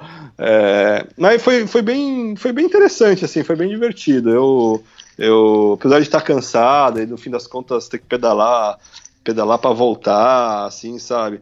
É, foi, foi divertido, assim, eu fiquei uma noite só lá, depois eu voltei, a gente voltou para casa do, do Turker, é, no dia seguinte ele, ele, ele tinha um pedal, era domingo, ele tinha um, um, grupo de pedal, ele saiu cedo e eu acabei indo embora depois, e mas aí fui pesado, assim, né, falei, nossa, cara, fazia tempo que eu não tomava quatro cervejas, né, não fiquei de ressaca, mas falei, ah, tá tava, tava arrastado, né? Fui dormir duas horas da manhã, né? Aí acordei, sei lá, sete, oito, então tava cabeça pesada, tava meio, meio, meio devagarzinho, assim. É, e aí fiz um, fiz um, um pedal mais curto esse dia. E, e, eu estava meio preocupado com, com a chuva, né? Que tinha previsão de chuva, então estava já procurando um, um lugar com teto para ficar. Aí tem muita mesquita, né? Todo lugar tem mesquita aqui, né? Só que a maioria das mesquitas que você vê assim em beira de estrada é uma casinha minúscula, assim, sabe? Que tem uma, uma salinha micro e tem um lugar para lavar, para eles lavarem a mão, né? Que eles têm toda essa, essa coisa de lavar a mão e os pés antes de rezar, antes e depois, eu acho. E mas assim é, um, é uma casinha completamente modesta, a maioria delas. É óbvio que tem os templos, tem mesquitas maiores em alguns lugares, mas não tinha sido muito comum ver essas mesquitas. E aí eu passei na frente de uma, e na frente dessa mesquita tinha como se fosse uma, uma construção onde tinha uns banheiros, e no segundo andar era, era um lugar que tinha uma telha, assim, um, um uma cobertura, né? E aí falei, pô, perfeito para acampar aqui. Tem, tem, tem teto, tem água, tem banheiro, né? Número 2 está garantido de manhã, é, então, pô, é, perfeito, né? E aí, é, era um, era um vilarejinho de beira de estrada minúsculo, e aí perguntei para um senhor que estava saindo da mesquita se eu podia ficar ali, né? Falei. E aquela coisa, eles ficam super preocupados com a história do frio, né? É, e aí, outra vez, vou explicar tudo. Aí ele falou: assim, não, vem cá, tem um lugar aqui. E a, essa mesquita era grande, era um templo, não era uma dessas casinhas humildes, era um, era um templo mesmo. Ele falou, aí ele abriu a porta e tipo tinha um salão assim que era anexo ao salão de oração, que, uhum. com aqueles tapetes super bonitos, né, com porta, com tomada, com luz, era era climatizado. E ele falou, oh, você pode ficar aqui, né? Aí eu falei, putz, perfeito, né? Não, não preciso nem montar a barraca, né? Só abri o isolante, é, coloquei o, o, saco de dormir, o lugar era bem limpo, assim. E, e é bom que aí deixava a bicicleta pronta já para sair para sair no dia seguinte. É, e foi perfeito, porque realmente choveu um pouco esse dia, então não tinha quase nenhum movimento ali, né? Então acabei cozinhando ali dentro mesmo, né? Liguei meu, meu fogareiro dentro dessa salinha. E aí esse senhor que, que me autorizou a ficar, a ficar lá, ele voltou depois com, com uma halva, que é, que é um doce típico de tahine, muito gostoso. Aí me trouxe chá também, oh, né? É, pois é. Aí ele estava me explicando que ele era um policial aposentado, aí mostrou a arma, tirou o revólver, mostrou que estava carregado. Falei, opa, beleza, né? Tô, tô, tô, seguro, né? Então, né? E era um senhor, assim, de mais de 70 anos, assim, né? E, e aí depois veio um outro homem que saiu da mesquita ali, e a salinha tá bonitinha, assim, né? Tudo fechadinho. Aí os caras vão lá e acendem cigarro, o lugar todo fechado, praticamente Nossa. dentro da mesquita, assim, né? Aí fica aquela, aquela marola lá de, de fumaça lá. E, ah, beleza, né? Não vou ficar também reclamando. O pessoal fuma todo lugar aqui, né? Então é muito, muito cultural deles. É, quem não fuma tá errado. e e aí foi interessante, porque eu dormi dentro da mesquita, né? Uma coisa. Foi a primeira vez que eu dormi dentro de uma mesquita. Então foi. Foi, foi, uma, coisa, foi uma coisa nova na minha vida. É, e, e beleza, aí eu, eu indo em direção a uma cidade que chama Sivas, que o Tiago já sabia, só que não me falou nada, né? Ele falou depois. Ele falou: Nossa, Sivas é, é a região mais fria da Turquia, né? E, e ele não tinha me falado nada. Eu acho que eu não, eu não ia mudar os meus planos por causa disso. Mas, mas beleza, saí para pedalar esse dia, esse dia depois da mesquita, cedo. E aí, poucos quilômetros depois, eu dei uma parada no acostamento para dar uma olhada no mapa. E aí já veio um outro senhor, assim, na frente de um posto de gasolina, é, me chamando para tomar chá, né? Ah, a gente sempre aceita, né, Elias? Um chazinho, né? Uhum. É, sempre, sempre cai bem, né? Seria melhor se fosse café, mas tudo bem, tá, tá valendo. Uhum. é, e eu já estava querendo fazer uma parada para comer, né? E aí ele me chamou para a salinha dentro do posto de gasolina ali, né? Me serviu o chá e eu perguntei se eu podia pegar minha comida para comer ali dentro. Aí ele falou: não, não. Aí voltou com comida. Ele me deu chá e trouxe um monte de pão ali, né? Oh, que beleza. Aí ele falava um pouquinhozinho de inglês. Ele falou que um tempo atrás tinham passado uns franceses de bicicleta lá também.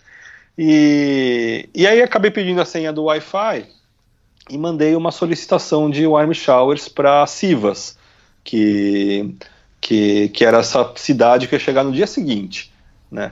E eu vi que tinha previsão de tempo de, de neve, assim, também, então eu falei, bom, vai ser uma boa achar um lugar para ficar, né? E, e aí eu mandei uma mensagem e o cara respondeu na hora, falando que beleza.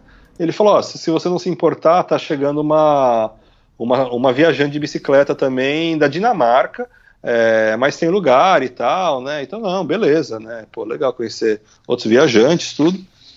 E, e aí, beleza, né? Saí para saí para pedalar sabendo que no dia no dia seguinte eu já tinha lugar para ficar, ser daquela daquela relaxada assim também, sabe que vai tomar banho, que Sim. vai lavar roupa. É... E aí foi muito interessante, Elias, porque passou um pouquinho antes do final do dia, eu parei num, num posto de gasolina para encher para encher as garrafas de água, assim, para poder cozinhar mais tarde. E aí também conectei de novo no Wi-Fi. E aí mandei uma mensagem para ele, né? Ele chama Bur Burchin. Burchin. É, eu falei, ó, oh, Burtin, eu tô nesse lugar tal, falta 70 quilômetros para chegar na tua casa, amanhã tô aí. E ele falou, ah, me manda a sua localização. Aí ele falou assim, ó, eu tô com o tempo livre aqui, tô com o dia livre, hum. não tô trabalhando hoje. É... Pô, posso te fazer uma visita? Ah, pode. fica, fica à vontade, cara. Só que, assim, eu não tenho um lugar para acampar ainda, né? É, eu vou sair daqui já vou procurar um lugar para acampar. Então, pega o meu link aí, eu mandei o meu link do spot para ele. E, e eu falei, ó, a gente não vai conseguir se falar porque não tem um chip no meu telefone. Mas segue as coordenadas aí, bota no GPS e, e você vai me achar. Putz, aí, Elias, aconteceu uma coisa muito bonita, assim, muito legal porque eu saí para pedalar desse posto de gasolina já com a missão de achar um, um lugar para acampar. E, e aí, cara, de repente cruzou assim na minha frente, na, na estrada, assim, um, um, um bando de pássaros, mas assim, uma coisa assim absurda, absurda. Eles estavam assim como se fosse aquela aquela coisa que a gente vê nos desenhos animados, os pássaros, os pássaros migrando, né, por pro, pro sul ou pro norte por causa do, do clima, tudo. Mas assim, era. Eu não vou. Eu não vou ser exagerado se eu falar que tinha mais de mil pássaros junto, assim, nesse grupo.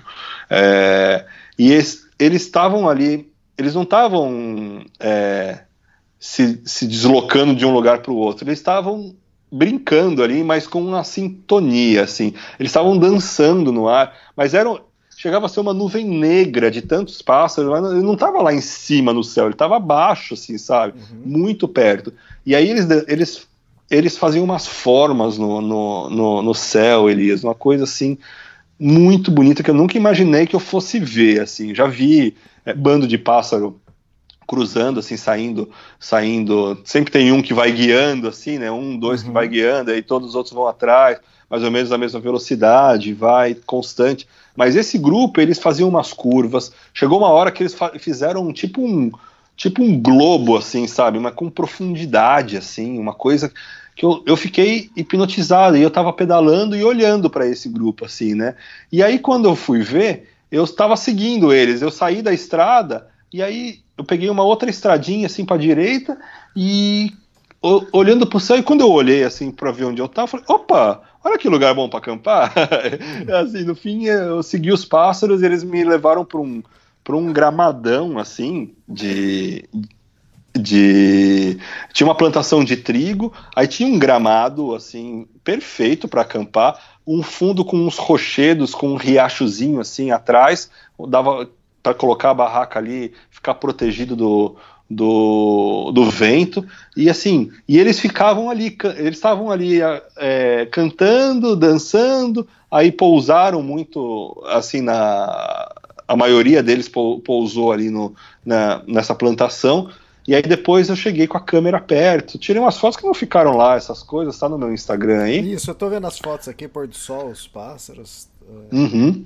o mato, tá tão lindos. Cara, mas foi muito bonito, assim, sabe? Foi, foi, foi realmente uma. Eu, eu fiquei olhando pro céu e, e, e, só apreciando.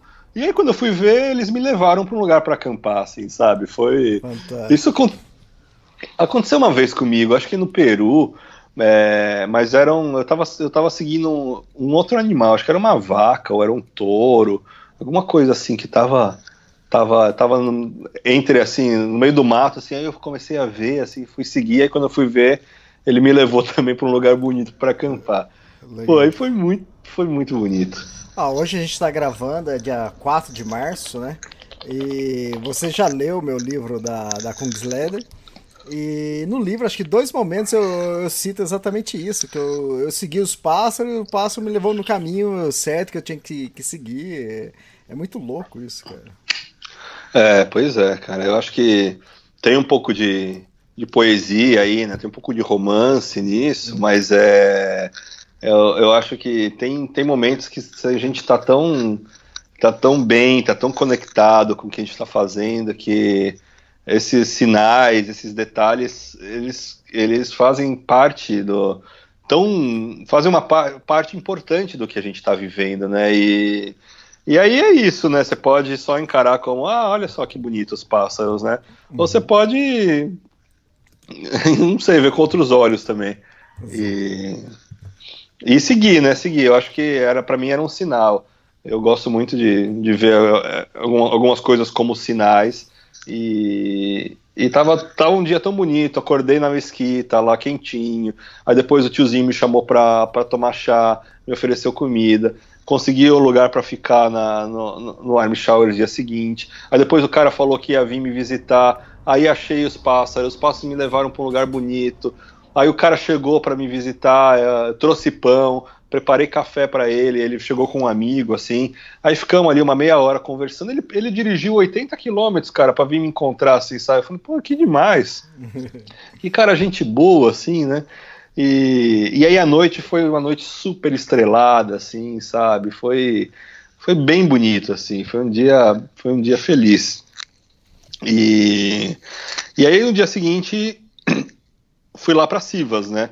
É, que é uma cidadezinha maior também. E, e aí esse dia foi. Cheguei em Sivas com neve, assim, já caiu bem a temperatura, assim. Eu não, eu não tava esperando. Porque às vezes dá previsão de neve, mas é aquela coisa, fica ali zero grau, às vezes até um grau, assim, tem, tem previsão de neve. Mas ali a, a, a temperatura já que caiu para uns 4 graus, menos 4 graus, assim, já tava. Já fazia bastante tempo que eu não pegava frio é, assim, né? Eu tinha, já tinha desacostumado.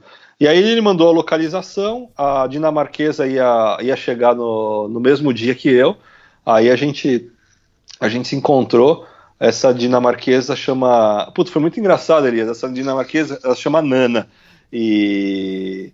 E a, eu tenho uma caneca que eu ganhei dos meus amigos dinamarqueses, né? É, uhum. Que é uma caneca que está escrito em, em dinamarquês tudo. E lá na Capadócia eu fiz uma foto da, da caneca com o balão, assim, né? Tipo, como se fosse o balão saindo de dentro da caneca. E aí, quando eu mostrei a minha caneca para ela, eu falei: Olha aqui minha caneca da Dinamarca, né? Ela falou: Nossa, eu vi essa foto, conheço essa caneca, eu vi a foto do, do, do, balão na Capadócia. E. Pô, essa menina é super gente boa, uma, cara, uma guerreiríssima. Ela tá viajando da, de, de Pequim até Copenhague Mas, cara, ela é bruta, assim. Ela faz uma média de 100 km por dia. É, a bicicleta dela é pesada, não é, não tem pouca coisa não. É, ela fez a Pamira aí que é para onde eu tô indo e tô enrolando para não ir no inverno. Ela fez agora no inverno e e dia seguinte tinha a previsão de neve, ela saiu para pedalar na neve, assim, ela é, ela é guerreira, guerreira. Ela tem um deadline aí também, tudo, mas cara, ela pedala forte. E, e foi bacana, assim, a gente, a gente ficou lá na casa do do esqueci o nome dele, lá do, do turco lá que recebeu a gente, do Burtin, que recebeu a gente. Aí o dia seguinte ela foi embora com, com neve. E eu não, né? Falei, eu vou pedalar na neve, posso ficar aqui de boa, né? Pô, vai aí, eu vou, vou ficar um dia a mais. E também foi bom, né? Lavei, la- lavei, lavei roupa, tudo. E aí, o, o, tava muito frio, Elias. O dia que eu saí, o dia seguinte, quando eu saí de, de Sivas, estava menos 9. Porra, fazia muito tempo que eu não pegava. Bom, desde a Europa, desde da Bulgária ou da Romênia, que eu, que eu tava pegando essas temperaturas assim, bem baixas, né? E aí eu tive que botar mais roupa para pedalar. Eu não tava mais pedalando com a minha calça de a segunda pele de merino, eu só tava pedalando com short de, de, de ciclismo com a calça a calça de trekking, assim, né? Então voltei a colocar a ca- a calça segunda pele, buff pra caramba, luva mais grossa e saí pra pedalar. E aí aí foi foi legal assim, que aí eu fui pedalei 70 quilômetros em direção à cidade que chama Zara.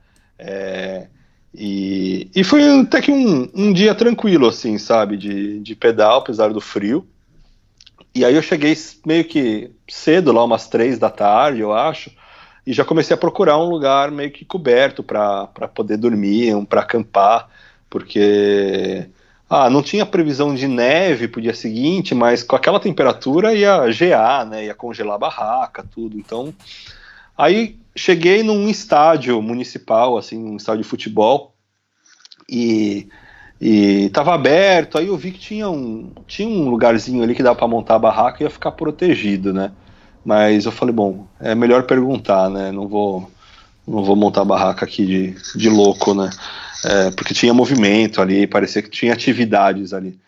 E aí vi um, uma, um edifício assim, né? E aí fui lá perguntar. Aí encontrei uns, uns, uns rapazes, né? Umas crianças, ninguém falava inglês, e aí eu tava, eu tava meio cansado esse dia do frio, sabe? Sabe quando você sente muito frio, aí você entra num lugar quente, te dá aquela. te dá aquela, aquele choque térmico, assim, você fica meio molenga.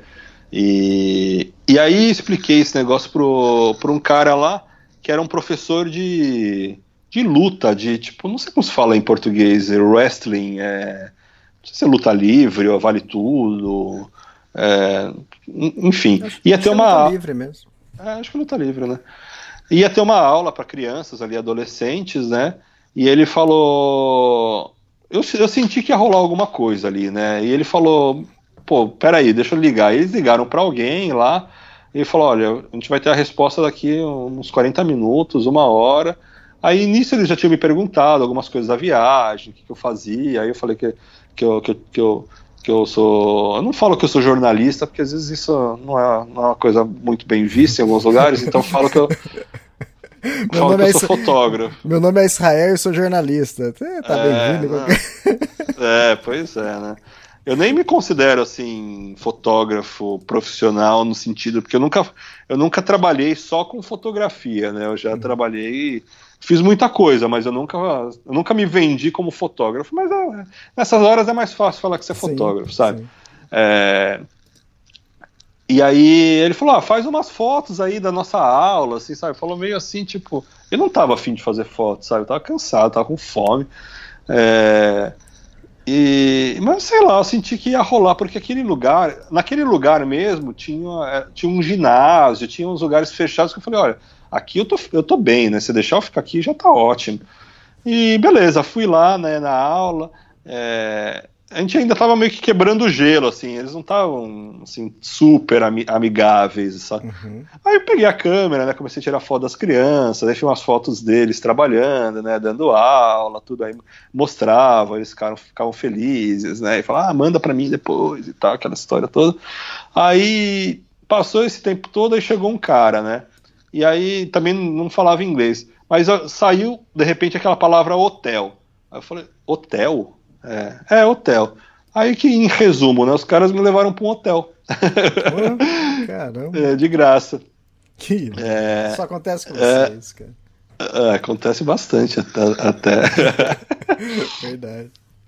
É. Ah, e foi ótimo, porque aí também tomei aquele banho lá, dei uma, dei uma descansada. Só que aí, a partir desse dia, Elias, aí que o bicho começou a pegar, cara, e aí começou o, o drama. O ah. drama. Eu estava nessa cidade que se chama Zara. É... E aí o que acontece? Eu estava indo em direção a Trabzon. E aí todo mundo. Trabzon é onde eu estou agora aqui, que é na, na costa, né, no nível do mar. Todo mundo me falava e me assustava. É, falou, nossa, mas você não vai conseguir, porque tem uma subida é, absurda, assim, né? É muito, é impossível. Então, ah, não, fica tranquila, né? Subida é, é comigo mesmo, assim, né? Eu gosto, tudo. E, e eu, eu comecei deixa, a. Deixa eu interromper e perguntar uma coisa. Você gosta quando o pessoal já te diz o que vai acontecer? Ainda mais essas coisas que é perigoso, tem muito subido, você gosta disso?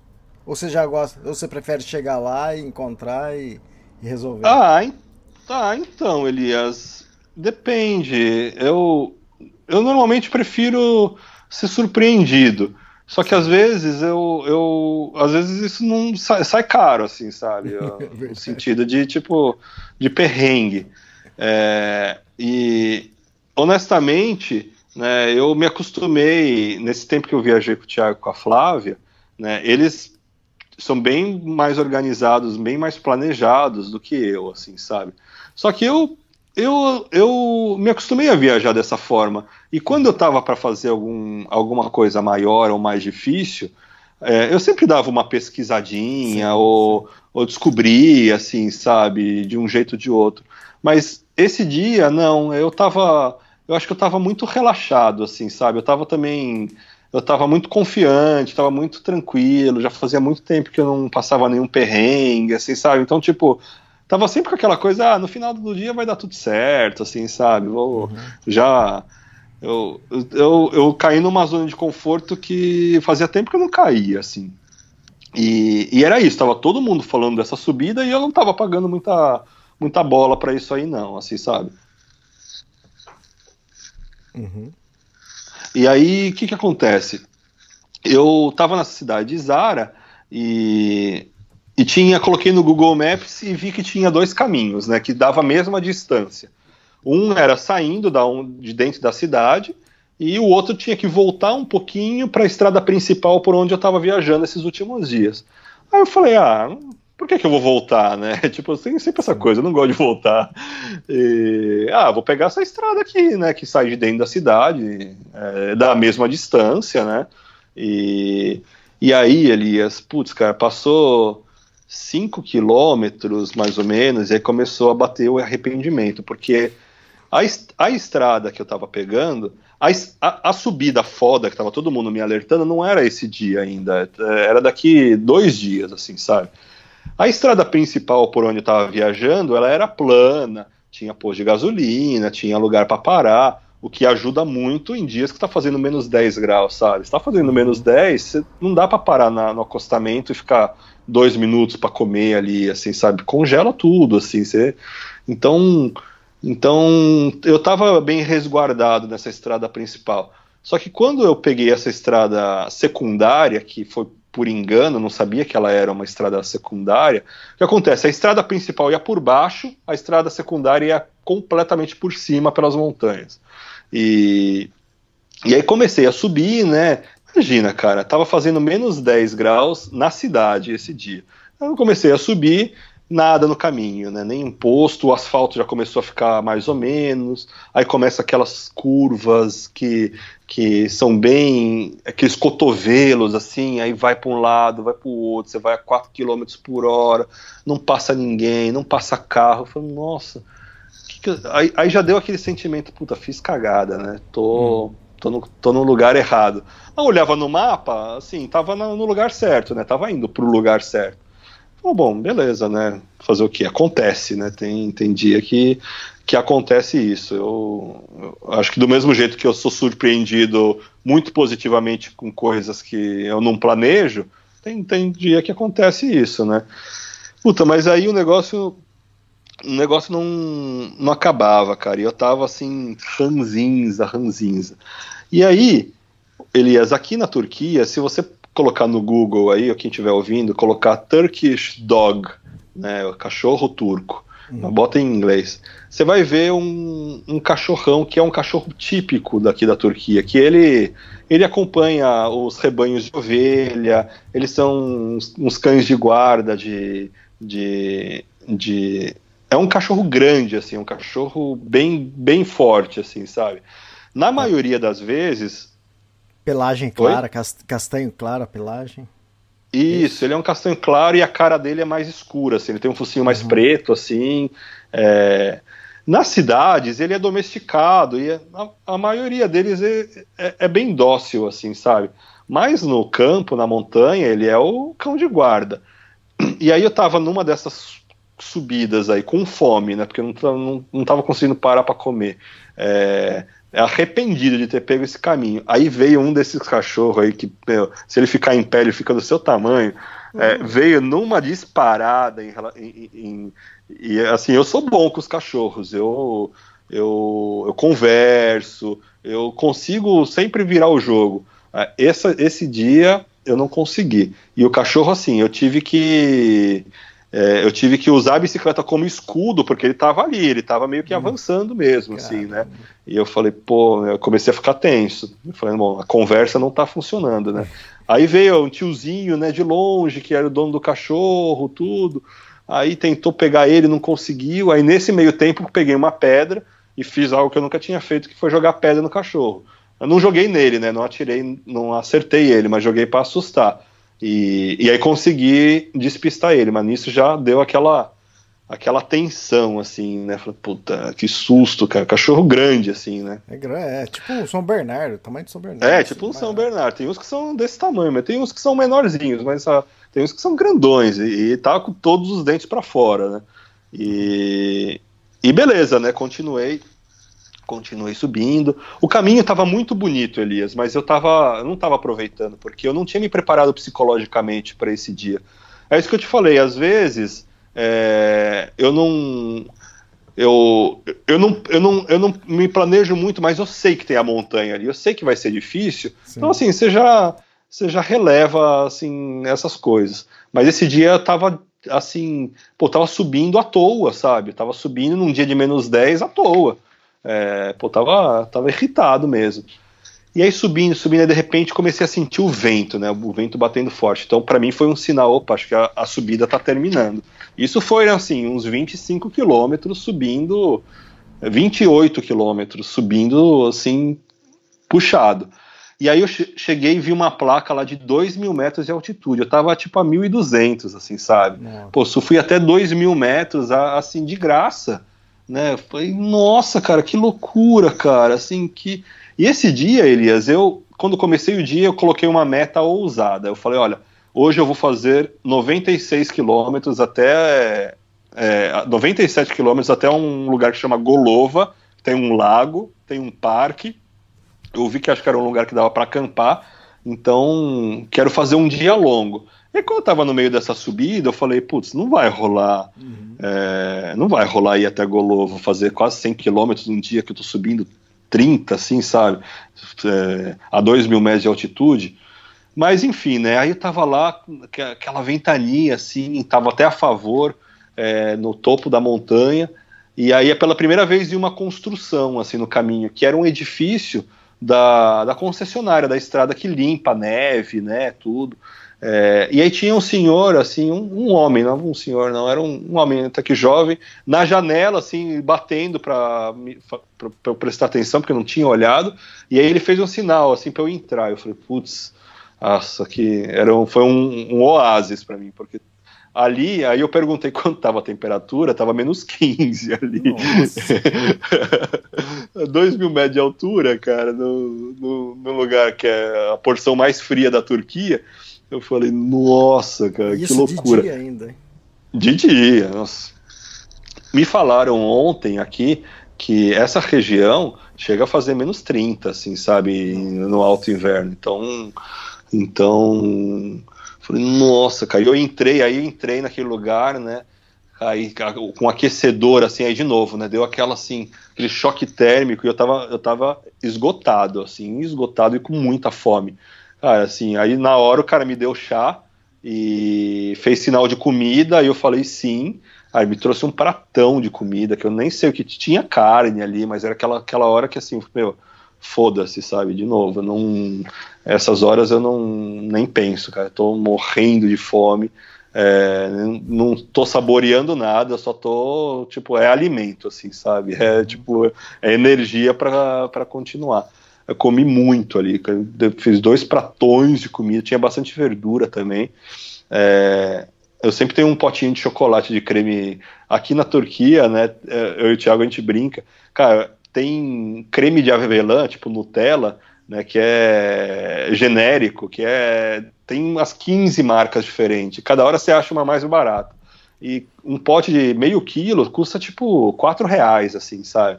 É, e eu adoro isso, sempre tenho, como com pão, com chocolate.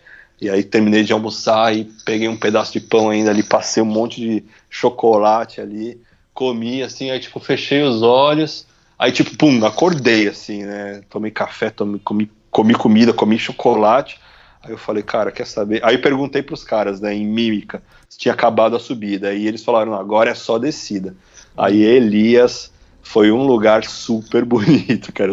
Eu já tava de bom humor de novo, né? Aí, aí comecei a descer, eu desci 30 quilômetros a 50 km por hora, assim, numa paulada, assim, é, fazendo umas curvas, assim, na velocidade mesmo, e, e foi bonito, aí eu, aí eu falei, bom, quer saber, é, vou, vou, vou cumprir o, ob o, objetivo final, vou até essa cidade que eu falei que eu ia com quase 100 km de, de distância, né? Aí eu eu terminei essa parte da decidona mesmo, aí parei num posto de gasolina para eu para eu tomar um café assim para dar uma descansada rápida. E, e aí veio um cara falar comigo que falava inglês assim, não sei se era o dono do posto. Ele falou: "Nossa, eu te vi nessa estrada aí fazia faz tempo, mas eu não te vi mais, você não apareceu aqui, eu achei que você tinha sido comido pelos lobos", né? Aí Aí, assim, falou, pô, que piadinha sem graça, né? Aí dei aquela risadinha, assim, sabe? Tipo, ah, não, não, tô bem, tô aqui, né? Tipo, nem, nem dei bola pro cara, né? E aí, e aí vi na minha bicicleta que eu, eu, tava, eu tava pedalando de galocha, né, esse dia. É, e putz, aí eu vi que eu perdi um pé do meu, das minhas botas, estava amarrado no bagageiro, cara. Fiquei um pouco triste, cara. Que aí eu vou, agora eu tô só de bota, né? Aí já deixei o outro pé que, lá no, no posto de gasolina mesmo. Tá, quer dizer, você ficou só com a galocha agora, o tênis você perdeu. É, perdi o tênis. Era um, era um tênis da Decathlon, assim, mas tipo, pô, tava guerreiro ele, assim, sabe? Fazia tempo que eu tinha e, e era confortável, tudo, mas agora tem que ver mais pra frente aí pra comprar um, porque a galocha, quando não tá muito frio, cara, ela transpira muito, não tem condição. Mas por enquanto tá rolando. E beleza, né? Eu redobrei as energias ali e toquei o pedal até Golova. E aí foi uma coisa assim que pô, foi muito gratificante, Elias, porque o dia começou muito, muito tenso com essa subida, muito frio, é, com fome, com um mau humor assim danado. Aí cheguei lá em cima da montanha, assim, tudo nevado os tiozinhos lá me deram comida, me deram chá, é, me aqueci, assim, aí peguei essa descida insana, assim, já vim a todo vapor, É, e terminar esse dia, fazer 100 quilômetros num dia que você vai a 2 mil metros com menos 15 graus lá em cima, para mim foi, foi daqueles dias que você fala assim: caramba, cara, que demais, né? Tipo, uhum. foi. Você se sente gratifica, gratificado assim no final, né? É, e, e aí, beleza, né? Outra vez, fui. Eu tava na cabeça de tentar achar um hotelzinho, assim, pra, pra dormir. Mas não tinha nada, porque o dia foi longo, assim, tava com, com as pernas pesadíssimas, assim, é, e bem cansado. Mas não achei nada, assim, né? E, e aí achei um parque lá que eu já tinha visto no mapa. É, que tava assim, né? Quem vai no parque, né? Menos 10 graus, assim, né? Sim. Tipo, ninguém, né? E era um parque público, tinha uma área boa para acampar. E aí, o que acontece? Eu vi uma, uma cabine lá dentro do parque. É tipo, era uma casinha com, com janelas, assim, né? É, coberta, assim, fechada, lacrada. Aí cheguei lá, tá fechada a porta, né? E não tinha uma alma viva nesse, nesse parque, num vilarejo de 500 pessoas, assim, sabe? É, aí a porta tava fechada, mas o lugar era tão perfeito, Elias. Pô, cara, tava um frio, né? Aí o que, que eu fiz? Né? Fui dar uma olhadinha na janela, dei uma forçadinha na janela, a janela abriu. não que você quisesse que abrisse, só foi ver. É, só não foi, não, eu não empurrei tão forte assim também, né? Não. Daí eu, eu, dei uma ombrada na janela, ela abriu ali. Aí eu pulei para dentro da casinha, tava meio suja, assim, mas tinha um mesão, assim, uma, uma mesa enorme. E, e aí abri a maçaneta por dentro, estava aberta. Aí consegui abrir a maçaneta, falei, puta, que maravilha. Aí entrei com a bicicleta e tudo, limpei essa mesa, cozinhei ali. Aí depois coloquei o meu footprint em cima da mesa e coloquei o meu isolante em cima da mesa, o saco de dormir e dormi em cima da mesa. Coloquei só um. Eu tenho uma tela mosquiteira para cabeça, assim, sabe? Que é. é que, pô, só pra você, quando você dorme nos lugares assim, se tem mosquito, formiga, aranha, barata, pelo menos você não, não entra na tua boca, né? quando você tá dormindo. Sim. É, ah, aí foi legal, porque, pô, terminei o, o, dia que começou, apesar de eu ter perdido o tênis, né, que foi uma, uma, uma baixa do dia, mas, pô, ter essa subidona, esse frio todo, terminar fazendo 100 quilômetros praticamente, e dormindo quentinho, putz, foi foi, foi bacana.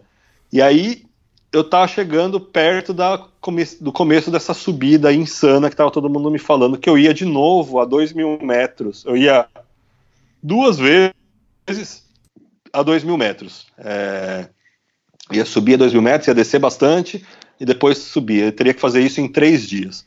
E o primeiro dia foi tranquilo, assim, porque não foi, não foi subida, assim, para valer. E aí eu pedalei até um, um, um lugar que chama Xiran, um, um, povoadinho mais estruturado do que o anterior, e, e cheguei com neve, começou a nevar legal, assim. Aí eu falei, bom, hoje então é o lugar, é, é o dia de você ir para um hotelzinho, né? E, e aí escolhi um lugar baratinho, assim, é, uma pensãozinha, e, e foi bom, terminei o dia cedo, então é, cozinhei, né, descansei, tomei banho, é, tudo, e nevou pra caramba, Elias, nevou assim, nevasca mesmo, assim, de...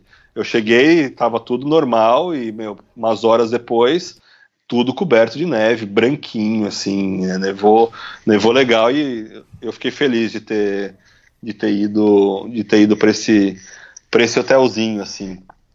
É, o legal desse, desse dia até Xiran, que foi um, já foi um lugar diferente, assim, foi um lugar que me lembrou muito as montanhas da, da, da América do Sul, assim, porque eu passei eu passei por lugares que não estavam nevados, mas cheio de vales, de rios, é, umas formações rochosas mais avermelhadas, assim.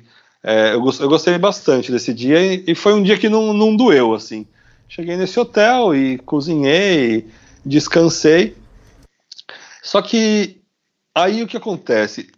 Lembrando que eu estava nessa estrada que eu peguei sem querer, peguei o caminho da montanha, né, que eu fui a dois mil metros no, no dia anterior, ele me levou para um outro caminho, né? É, ele me tirou da estrada principal. Eu ia ter que pegar essa subida insana de qualquer jeito, mas eu estava indo pelo caminho das pedras. Eu estava indo pelo pelo pelo pelo lugar que não tem nada, assim, sabe? Que tem esses vilarejinhos micros, que não tem pôr de gasolina, que não tem refúgio, que não tem, que não tem nada.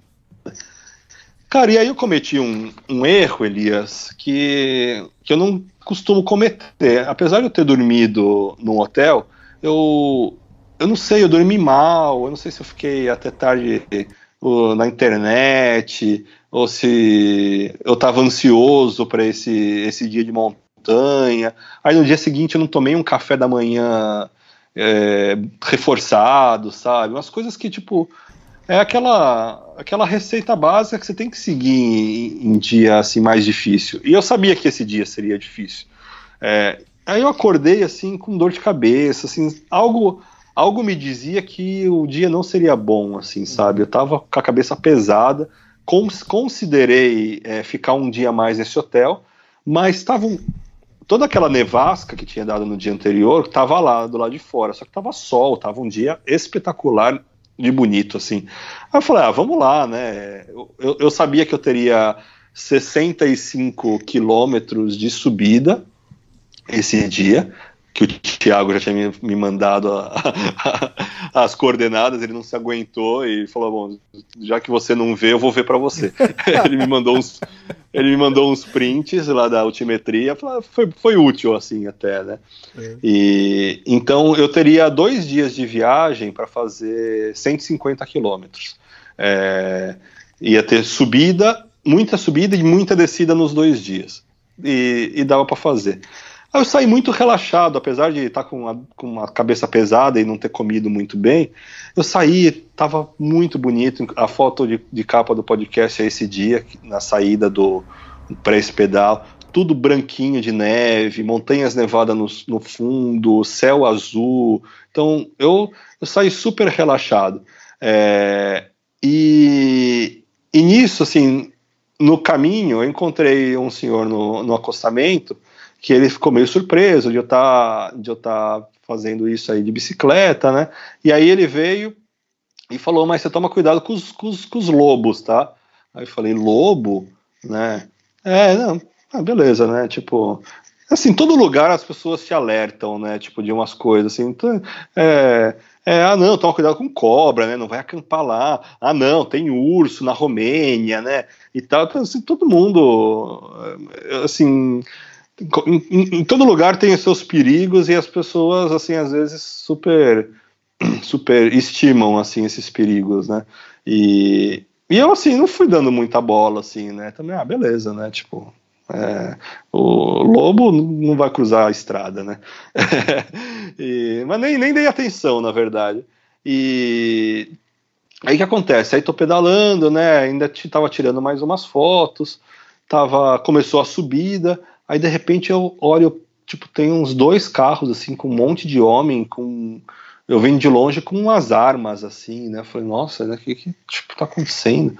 Aí cheguei perto, né? Tipo, eram uns caçadores assim com com rifle, né? E, e, e, tudo. E aí, tipo, eles tudo super curiosos assim. Isso eu tô te falando, Elias, num lugar que não tem nada, cara, assim, é, é no meio da já, já da montanha que não tem não tem uma casinha, não tem um, um posto de gasolina, é, é, é, alta montanha mesmo. E aí eles chegaram para mim, né, e falaram, para onde você tá indo? Aí eu falei, ah, tô indo para Trabzon, né, tipo, super tranquilo. Aí ele falou, você tem, você tem faca, você tem, você tem arma? Eu falei, por quê?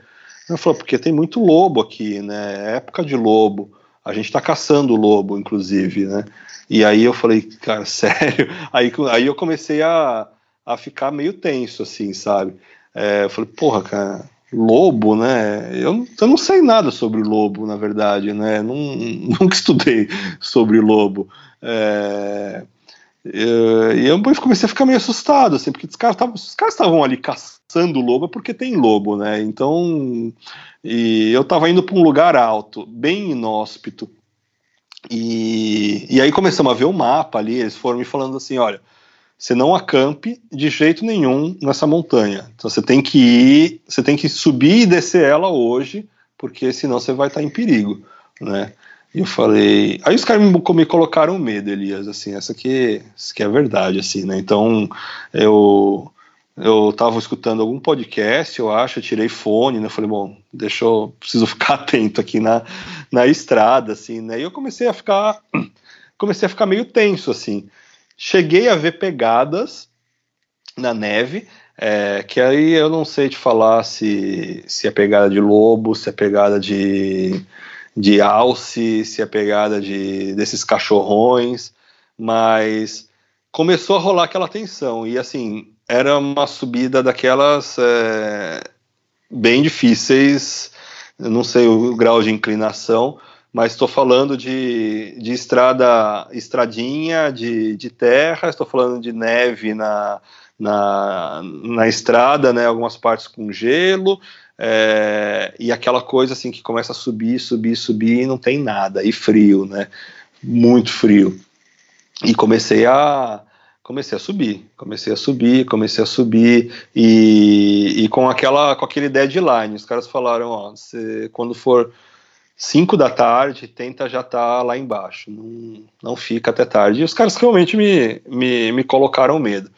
É, e aí o que acontece? Eu estava numa dessas, dessas rampas bem inclinadas, assim, pedalando bem devagar, e aí apareceu, é, não apareceu lobo, é, mas apareceu quatro desses cachorros turcos, assim, nada amigáveis, assim, daqueles vindo para cima mesmo. Então, no começo vieram dois, assim, mais filhotes, e aí comecei a, a, falar carinhosamente, né? Um deles veio, consegui fazer carinho, falei, bom, tá sob controle, né? Aí chegaram mais dois, é, grandes, assim. E aí começou a latir, começou a rodear, e começou com aquela coisa de, de, de, de querer avançar, né? E assim, ele vinha de um lado, eu jogava a bicicleta para o outro para me, eu me esconder atrás do quadro. E, e aí fiquei assim, bem, bem tenso. E aí nisso, Elias, passa, passa uma caminhonete, né, que vê a situação. E foi, acho que é o primeiro carro que passou por mim. É, e, aí, e aí eu cumprimentei de longe, só cumprimentei e ele parou. Né? Parou, deu a ré, e aí ele fez o sinal, quer vir. Né? Putz, e aí eu falei, eu falei hum, acho que eu vou, cara. É, eu vou e, e, vou, vou sair daqui, cara. Não tô. Tava zero confortável com essa história dos lobos, na verdade, porque o, eu tava cansado, dormi super pouco a, a noite passada. É, tava com pouca comida, não tinha tomado um bom café da manhã, tava com dor de cabeça, tava com um sentimento ruim, assim, sabe? Tava com um sentimento de tipo, putz, cara, não tô num dia bom. E, e aí esses cachorros me cercando, assim, eu sem conseguir negociar com eles e, e aí eu nem não pensei muito e aceitei a carona e coloquei a bicicleta é, dentro do dentro do, da caçamba, né, da, do, da caminhonete. E aí, assim, putz, eu me senti. É, senti que eu estava fazendo a coisa certa para aquele momento, assim, sabe? Eu falei, pô, eu realmente não estava aproveitando.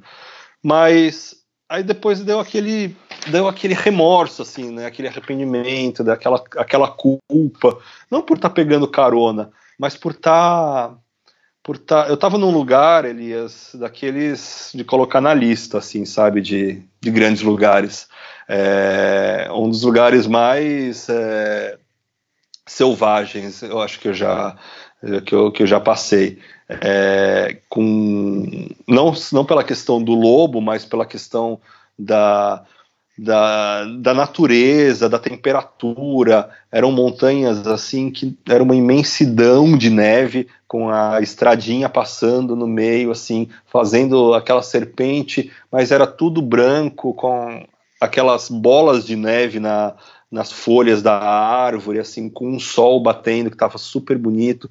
Era um lugar assim era muito inóspito, era aquele lugar de paz, assim, que você fica você com a natureza. E eu dentro do, ca do carro, olhando para aquilo, vendo assim, putz, eu viajo para ter esses momentos, assim, sabe, para chegar nesses lugares. E eu, eu me senti meio que culpado por não por, só por estar dentro do carro, mas por poder ter me preparado melhor para esse dia e não ter me preparado, assim, sabe? Não ter tomado um bom café da manhã, não ter ido, dormir cedo, é, ter perdido muito tempo tirando foto de manhã, assim, sabe?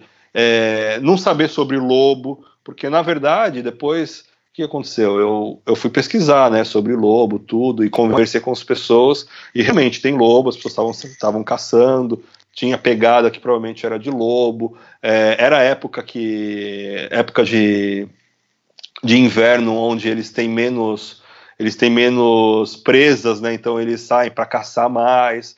Mas eu comecei a ler sobre isso e assim os, as histórias de que lobo entra no ataca ataca ser humano é, é quase inexistente, assim, sabe? Pode acontecer, óbvio, pode acontecer. É, mas eu acho que nesse sentido os cachorros são esse tipo de cachorro é mais perigoso do que o próprio lobo. Então, assim, são informações que eu poderia ter tido antes, é um tipo de planejamento que eu poderia ter feito. Errei o caminho dois dias antes, peguei uma estrada que era secundária, que ia pelo, pelo alto da montanha mesmo. Então, tudo ficou muito mais difícil, mas é, senti um pouco, um pouco de, sei lá, de, de tristeza, assim, sabe? De ter perdido essa, esse lugar, assim. Assim, eu tive outros momentos na minha viagem.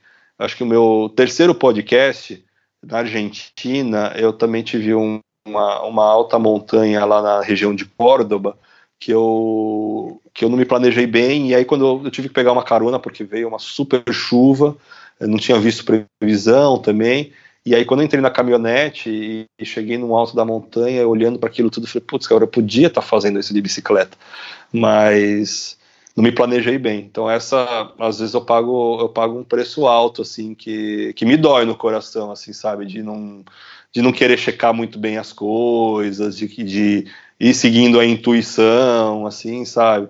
E, e realmente eu me senti bem ameaçado com a história dos lobos, assim, um, uma coisa muito mais psicológica, né? Óbvio, mas eu fiquei muito inseguro. É, e, e aí foi isso, né? Tive, entrei nessa caminhonete o dia que ia ser de 70, 80 quilômetros um dia e mais, mais 70, 80 no outro dia, ficou tudo num dia só que eu pedalei 30 quilômetros e, e acabei indo direto para Trabzon.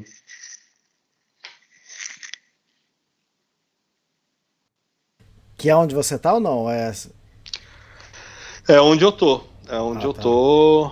É, aqui na costa, assim. Uhum. Aí foi foi uma frustração, assim, Elias. Foi, então, é, honestamente, é, chegou, foi uma frustração. Você chegou a passar uma mensagem do, falando dos lobos do, dos cachorros. Eu até falei para você, cara, eu teria mais medo dos cachorros, porque, cara, cachorro normalmente desses daí, eles atacam mais. Ainda mais se tá de bicicleta passando, né? Eles adoram isso, né? É, mas é, é, a história, é a história do urso, né? Que se você for ver assim, a urso come gente, urso ataca gente não ataca, né? Mas quando você está pela primeira vez numa situação onde eles estão ali, Sim. você fica. Você peida, você fala assim, fala, pô, você...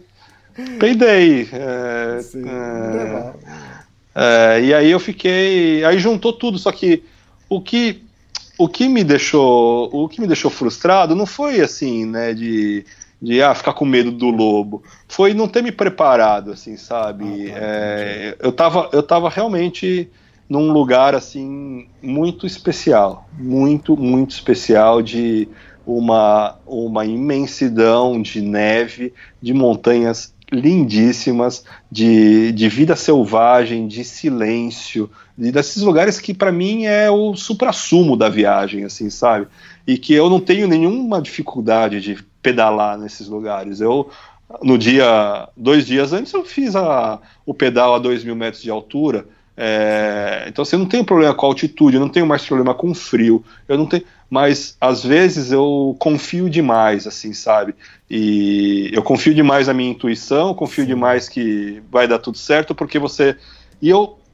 O lado bom disso tudo é que eu acho que eu precisava tomar um, um, uma chacoalhada, porque já tem muito tempo que eu tô nessa nessa, nessa zona de conforto de tipo, ah, não, beleza, né? Já, já, já pedalo, já pedalei a 5 mil metros de altura, já pedalei com menos 15, já isso, já aquilo, já tipo, eu posso fazer essas coisas, não é mais um. É sempre um desafio, mas não é uma coisa.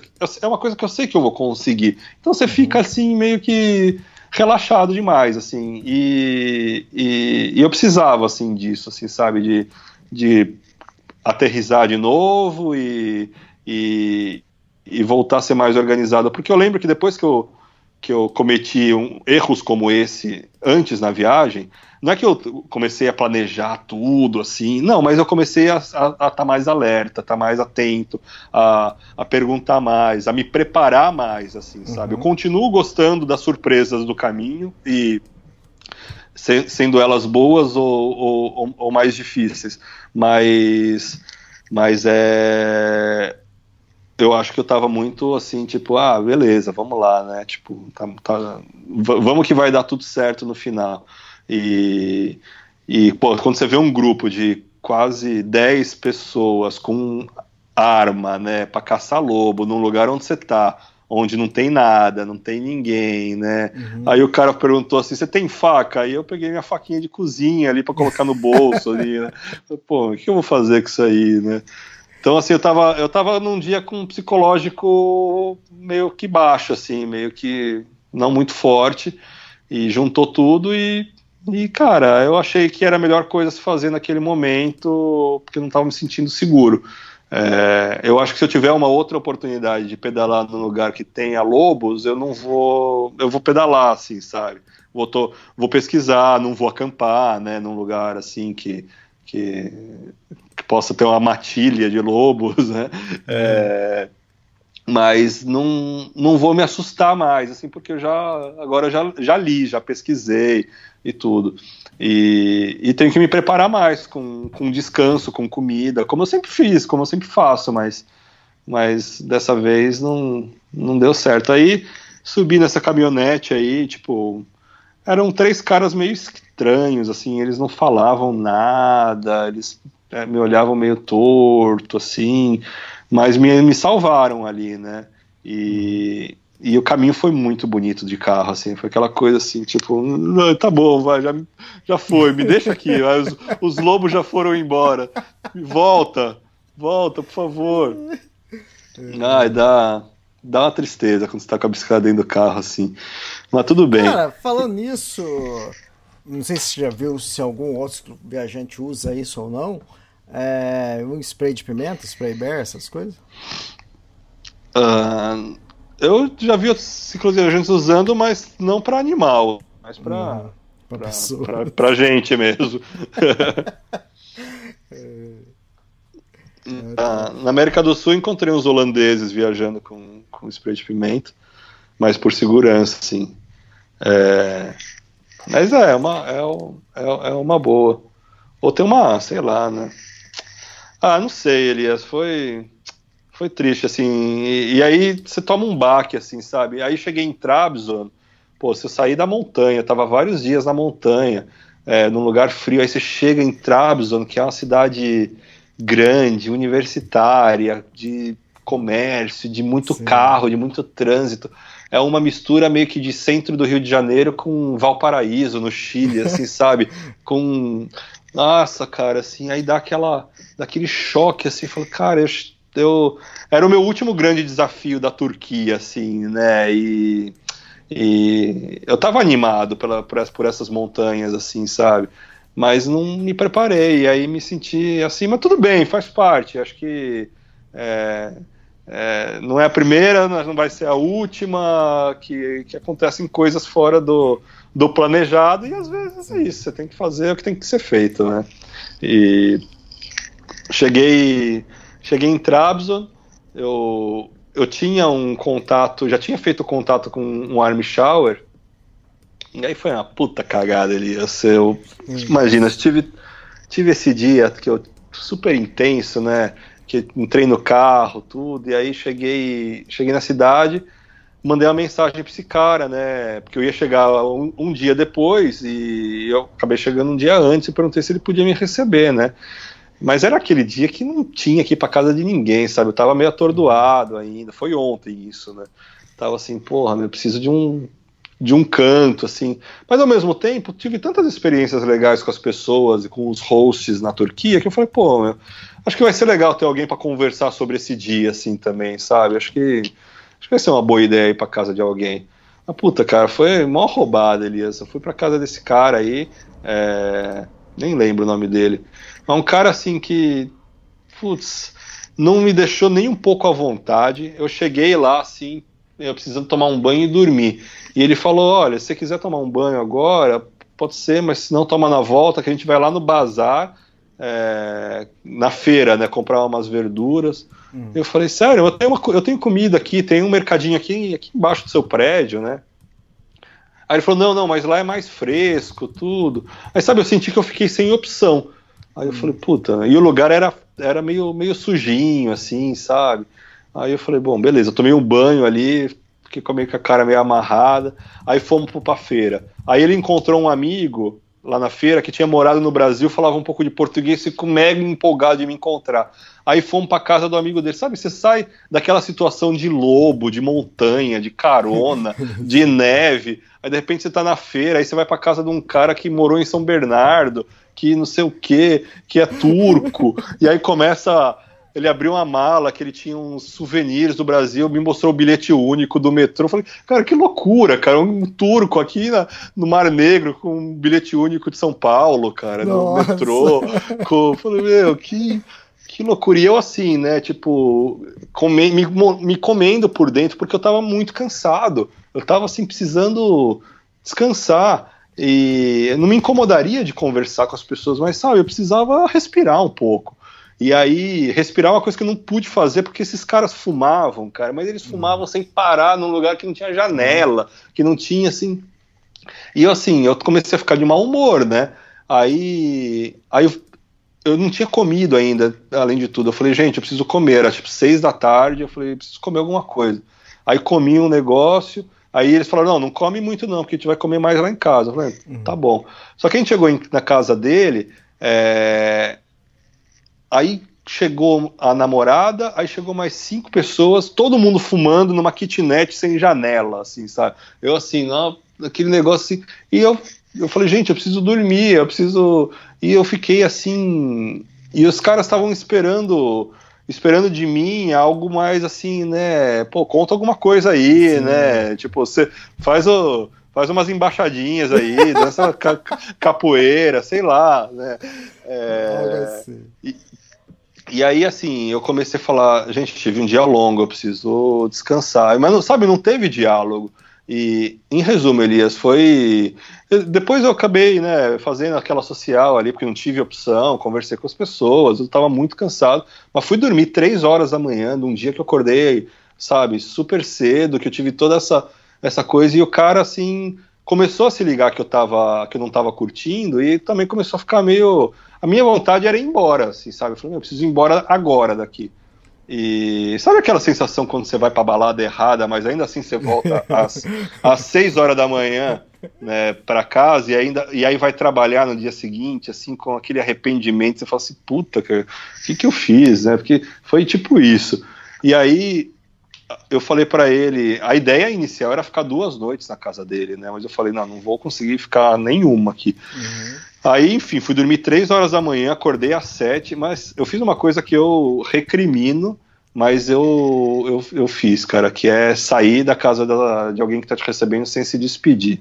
Mas, assim, eu, eu me senti muito desrespeitado, assim, sabe? Porque é aquilo de novo, um cara que está inscrito numa comunidade de, de hospedagem, de cicloviajante, o cara tem que saber que um cicloviajante que ele tenha um dia normal, que ele pedalou 50 quilômetros, ele pedalou 50 quilômetros, cara, ele precisa de um descanso, ele precisa de umas coisas básicas, ele não quer ficar num lugar onde tá todo mundo fumando, que você não tem um lugar para descansar, que, pô, cara, que você não tem um, um espaço, assim, sabe? O cara era, era um cara, gente boa, entre aspas, assim, era um cara interessante, inteligente, mas, cara, eu me senti desrespeitado, eu falei, pô se, se você me falasse que ia ter uma reunião de amigos na tua casa, que eu só ia poder dormir às três horas da manhã, meu, não vinha. Eu ia para outro lugar. E aí eu, eu, eu saí, deixei uma mensagenzinha, ainda assim, obrigado por me, me hospedar, mas fui, né? É, e aí saí da casa dele 8 da manhã de fininho, sem fazer barulho. É, e, e aí. O cara, E foi- o cara deve ter falado, "De- deixa eu contar pra ver se tá tudo, não tá faltando nada aqui em casa. O cara Ah, saiu. Tô Mó muquifo a casa dele, cara. Mó muquifo, meu, pô. Fedorento, cinco andares que eu tive que subir com a bicicleta no ombro. Imagina. Cara, eu acordei às, às, seis, às cinco e meia da manhã lá na montanha. Aí passei tudo que eu passei. Peguei um cacarona contrariado. Fiquei com medo de ser comido por lobo. Vi os caras falando de lobo com arma pra caçar lobo. Vi pegar de lobo. Aí chego na casa do cara, vou pra casa do brasileiro lá, do, do que tomou um pé na bunda da brasileira, que morou em São Bernardo, que, que sabe mais do, da, do Lula e da Dilma do que eu. É, E aí, meu. Aí, aí, não, a gente foi na feira e aí os caras estavam esperando que eu cozinhasse ainda, assim, sabe? Ele falou, pô, você falou que podia fazer uma comida. Eu falei, é, mas eu queria fazer amanhã, não hoje, né?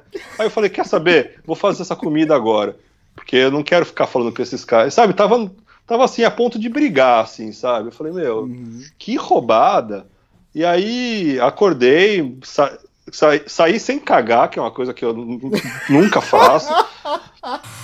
Saí sem escovar os dentes, assim, sabe? Eu, eu, eu acordei, coloquei a roupa, a roupa suja que, que, que, que eu pedalei no dia anterior. Cara, fechei as malas de tudo quanto é jeito, meu, saí de fininho, assim, sabe? É, E aí o que acontece, Elias? Aqui em Trabzon, é, o, o cara da Shimano tinha falado, ó, quando você chegar aí, vai na bicicletaria tal, né? Porque tá- ele ainda ia me, me dar duas peças.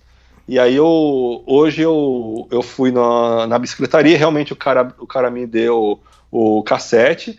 Então, assim, porra, aí eu coloquei o cassete, a corrente. No fim das contas, eu não preciso trocar o cubo. é, que o cara tinha falado que tava com defeito, mas não tá. É, então peguei, meu, coloquei o. troquei lá as coisas da bicicleta e falei, ah, agora eu vou precisar sair dessa cidade, cara. Preciso sair, achar um quarto onde eu possa, eu possa des- descansar, assimilar o que está acontecendo, gravar o podcast de uma hora com o Elias, que já deve estar com duas. Duas É. já. É, e, e, e é isso, assim. E, e assim, entender o que aconteceu. Quando, quando acontecem essas coisas mais intensas, você precisa processar, cara. Não dá pra você pegar e. Ah, beleza, senta na bicicleta, pedala o dia seguinte. Você precisa. Você precisa assimilar um pouco, ver o que, que você errou, o que, que, o que, que dá pra corrigir, sabe? Se planejar melhor. E agora sim, eu tô com um pé na Geórgia já, é três dias de viagem no máximo eu tô lá. Então vou fazer. Eu já tinha desenhado mais ou menos o roteiro, mas agora vou revisar, vou começar a, a, a, a pesquisar um pouquinho mais sobre a Geórgia, a Armênia, depois o visto para o Azerbaijão que eu vou precisar. E, e aí é isso. Aí achei esse hotel que o cara foi super gente boa, que me deu um, um desconto de tipo, pô, fez quase três, quase não, fez três vezes mais barato o hotel. Deixou eu lavar roupa aqui sem, sem cobrar, já cozinhei aqui no quarto, tô, putz, tô tranquilo e aí agora é descansar. Amanhã eu vou ficar aqui de boa, só fazendo essas coisas aqui no quarto e, e aí depois de amanhã já saio em disparada aí ao 25 país. Ah, fantástico. Cara, mas é bom acontecer, acontecer umas coisas dessas com você. Pra você pegar umas roubadas, cara. Você, você precisa, na verdade, até que aconteça isso. Porque seu mundo é, é muito fácil, cara. Suas, suas histórias. Meu mundo é muito fácil? É, cara, é garçonete que ele conhece e vai pro Ah. cinema. É, Que garçonete, é... cara? Calma, não terminei, mal comecei. É... Pessoal na, na, na Noruega convida pra ficar em hotel. E é, ru, é russa que já reserva hotel antes dele chegar. Cara, você tem que se ferrar um pouquinho de vez em quando, cara. Você, porque a, a vida é assim, tem a parte boa e ruim, senão sua viagem vai ficar só boa, cara. O pessoal vai ficar com inveja, vai falar, pô, cara, tudo de Fazia até tô- verdade, fazia, fazia tempo que não passava uns perrengão assim, né? É, é bom mesmo de vez em quando. Dar uma, uma sacudida assim, então, tomar um tapa na cara assim, falar, ó, abaixa a bola aí, entendeu? Mas é muito aquela coisa, aquela coisa de respeitar, respeitar a natureza, é, ouvir, prestar mais atenção no, no, em você mesmo, assim, sabe? Coisas que eu já falei e já escrevi antes. É, é isso, assim, sabe? Eu já cometi esses erros antes e, e tá todo mundo sujeito, não só numa viagem, mas na vida, né? Às vezes a gente acha que aprendeu e aí vai lá e comete de novo, cai, cai numa zona de conforto, mas acho que dá sempre pra, pra aprender alguma coisa. Mas, cara, quem sou eu para falar de perrengue perto do menino que você gravou o podcast outro dia aí? Cara, que é isso, cara? Demais, eu, eu, eu, eu, deveria ter escutado esse podcast dele hoje para eu, pra eu me consolar, assim, cara. Porque, pô, o cara acontece tudo com o cara. Não, pô, primeiro, assim, né? O cara bota. Qual que é o nome dele? Emanuel, né? Isso, Emanuel. Emanuel. É o pod, é... podcast 260, lá Espina 2. Eu não sei se ele vai ouvir meu podcast, mas me desculpa, tá, Emanuel, mas não dá para colocar o nome na bicicleta de âncora. É, você bota o nome de. A palavra tem poder, assim, você... o poder do pensamento é forte. Você chama a bicicleta de âncora, você espera o que, que vai acontecer com a menina, cara? Não vai andar, cara. Não vai. Cara, aconteceu de tudo aconteceu? com o cara. Não, assim, olha, eu, eu vou te falar que é, teve uns momentos tão negativos no podcast dele que eu tive que parar de ouvir porque estava começando a fazer mal. Assim, eu falei, nossa, esse cara aí só acontece tudo com ele, cara. Preciso, preciso ouvir alguma notícia boa, assim, sabe? Preciso. Então eu fui intercalando, assim, fui ouvindo, assim, aos poucos, né? Porque meu Deus do céu, não tinha uma notícia boa, cara. Tô, não sei se ele tomou o pé na bunda, se ele deu o pé na bunda é. da, da, namorada. Aí ele fala umas coisas que ele fala umas coisas que é meio estranho. Foi lá no fim do mundo pegar um objeto e não conta o que, que é. não conta o que tá meio é, esquisito essas coisas, assim, cara. É, mas esse cara aí, olha, tá de parabéns, viu? é, é o barato, é o barato que, cara, é só perrengue, ele só, só se ferrou, né? Em tudo, né? Na vida amorosa, né? é, com a bicicleta, com tudo. E o cara fez uma travessia lá, cara, que pouca gente faz. É poucos brasileiros que, que fez aquela travessia que ele fez, cara. E, e quer dizer, com todos os perrengues que ele teve, ainda ele conseguiu fazer isso certo, entende? Então, é, ele disse Eu fiquei que... meio tonto até. Ele deu tantas voltas, cara, é, e foi tanto problema que eu fiquei meio tonto, assim, tive que o, o, podcast não foi tão longo, mas tive que dividir em vários dias, porque era, era, era muito intenso para mim, cara. É, muito roubado. Eu, eu, não tenho tanta roubada assim também, não. Eu tenho alguns, sempre tenho, eu sempre faço burrada, sempre levo coisas ah. que, não, que, não, deveria levar, levo coisas para passear, né? Que você leva e não usa. Então, mas roubada. Umas, umas pedras no sapato aí, né? É, exato. Mas então, Não, é falando nisso, já tem, já escreveu outro livro aí, preciso de outro livro para ler. Da, a, a, a, trilogia aí do, do, da Rocky Mountain já tá, tá pronto já? Preciso... Ah, calma, calma, eu tô terminando. eu, vou, eu vou receber, tenho dois, dois manuscritos que estão voando aí, que devem voltar depois do carnaval. Aí eu faço a última revisada. Tem a revisão. Das Rock, que... das Rock Mountains? Não, da Kungsleden. Tem a sua ah, revisão. Kungsleden que... já é passado, já, cara. Já, Não, já li, tem já. a sua revisão também, que você leu, que eu tenho que passar limpo tudo. Aí da Kungsleden. Aí depois que lançar da Kungsleden, eu começo a pensar na, nas Rock Mountains. Tá cedo. Tá certo. Israel, valeu, cara. Valeu pelo podcast de uma hora, viu? Ah, beleza. Tá vendo? Podia ser quatro, foi só duas. Essa uma hora turca sua aí é de duas. Deve ser hora turca, duas horas, cara. Beleza, assim fica melhor. Pelo menos não é. esqueça dessas coisas. E essa história dos lobos estava mais fresquinha também. Estava tava precisando, precisando contar aí. Ah, antes que a minha mãe, antes que a minha mãe veja algum post aí e, e, e fique preocupada. É, aquela, aquelas coisas assim, né? Você tá passando uma região, aí parece assim, acontece alguma coisa, chega a notícia que ela morreu não sei quem, né? Morreu um, um francês morto. Que aconteceu já com você, né? Morreu não sei quem. Aí fica todo mundo preocupado. Será que vai acontecer também, né? Então. É bom já. E outra, ainda bem que a gente gravou agora e deu duas horas. Se a gente espera mais duas semanas, a gente tá perdido. É, pois é. Eu, agora que o Thiago e a Flávia me deixaram, né? Eu voltei pro. eu, eu tô sem bússola, né? Então a, o número de perrengues vai voltar ao normal, né? Verdade, verdade. Cara, é. fantástico. Valeu. Obrigado mais uma vez. Valeu, Elias. Até a próxima. Até a próxima.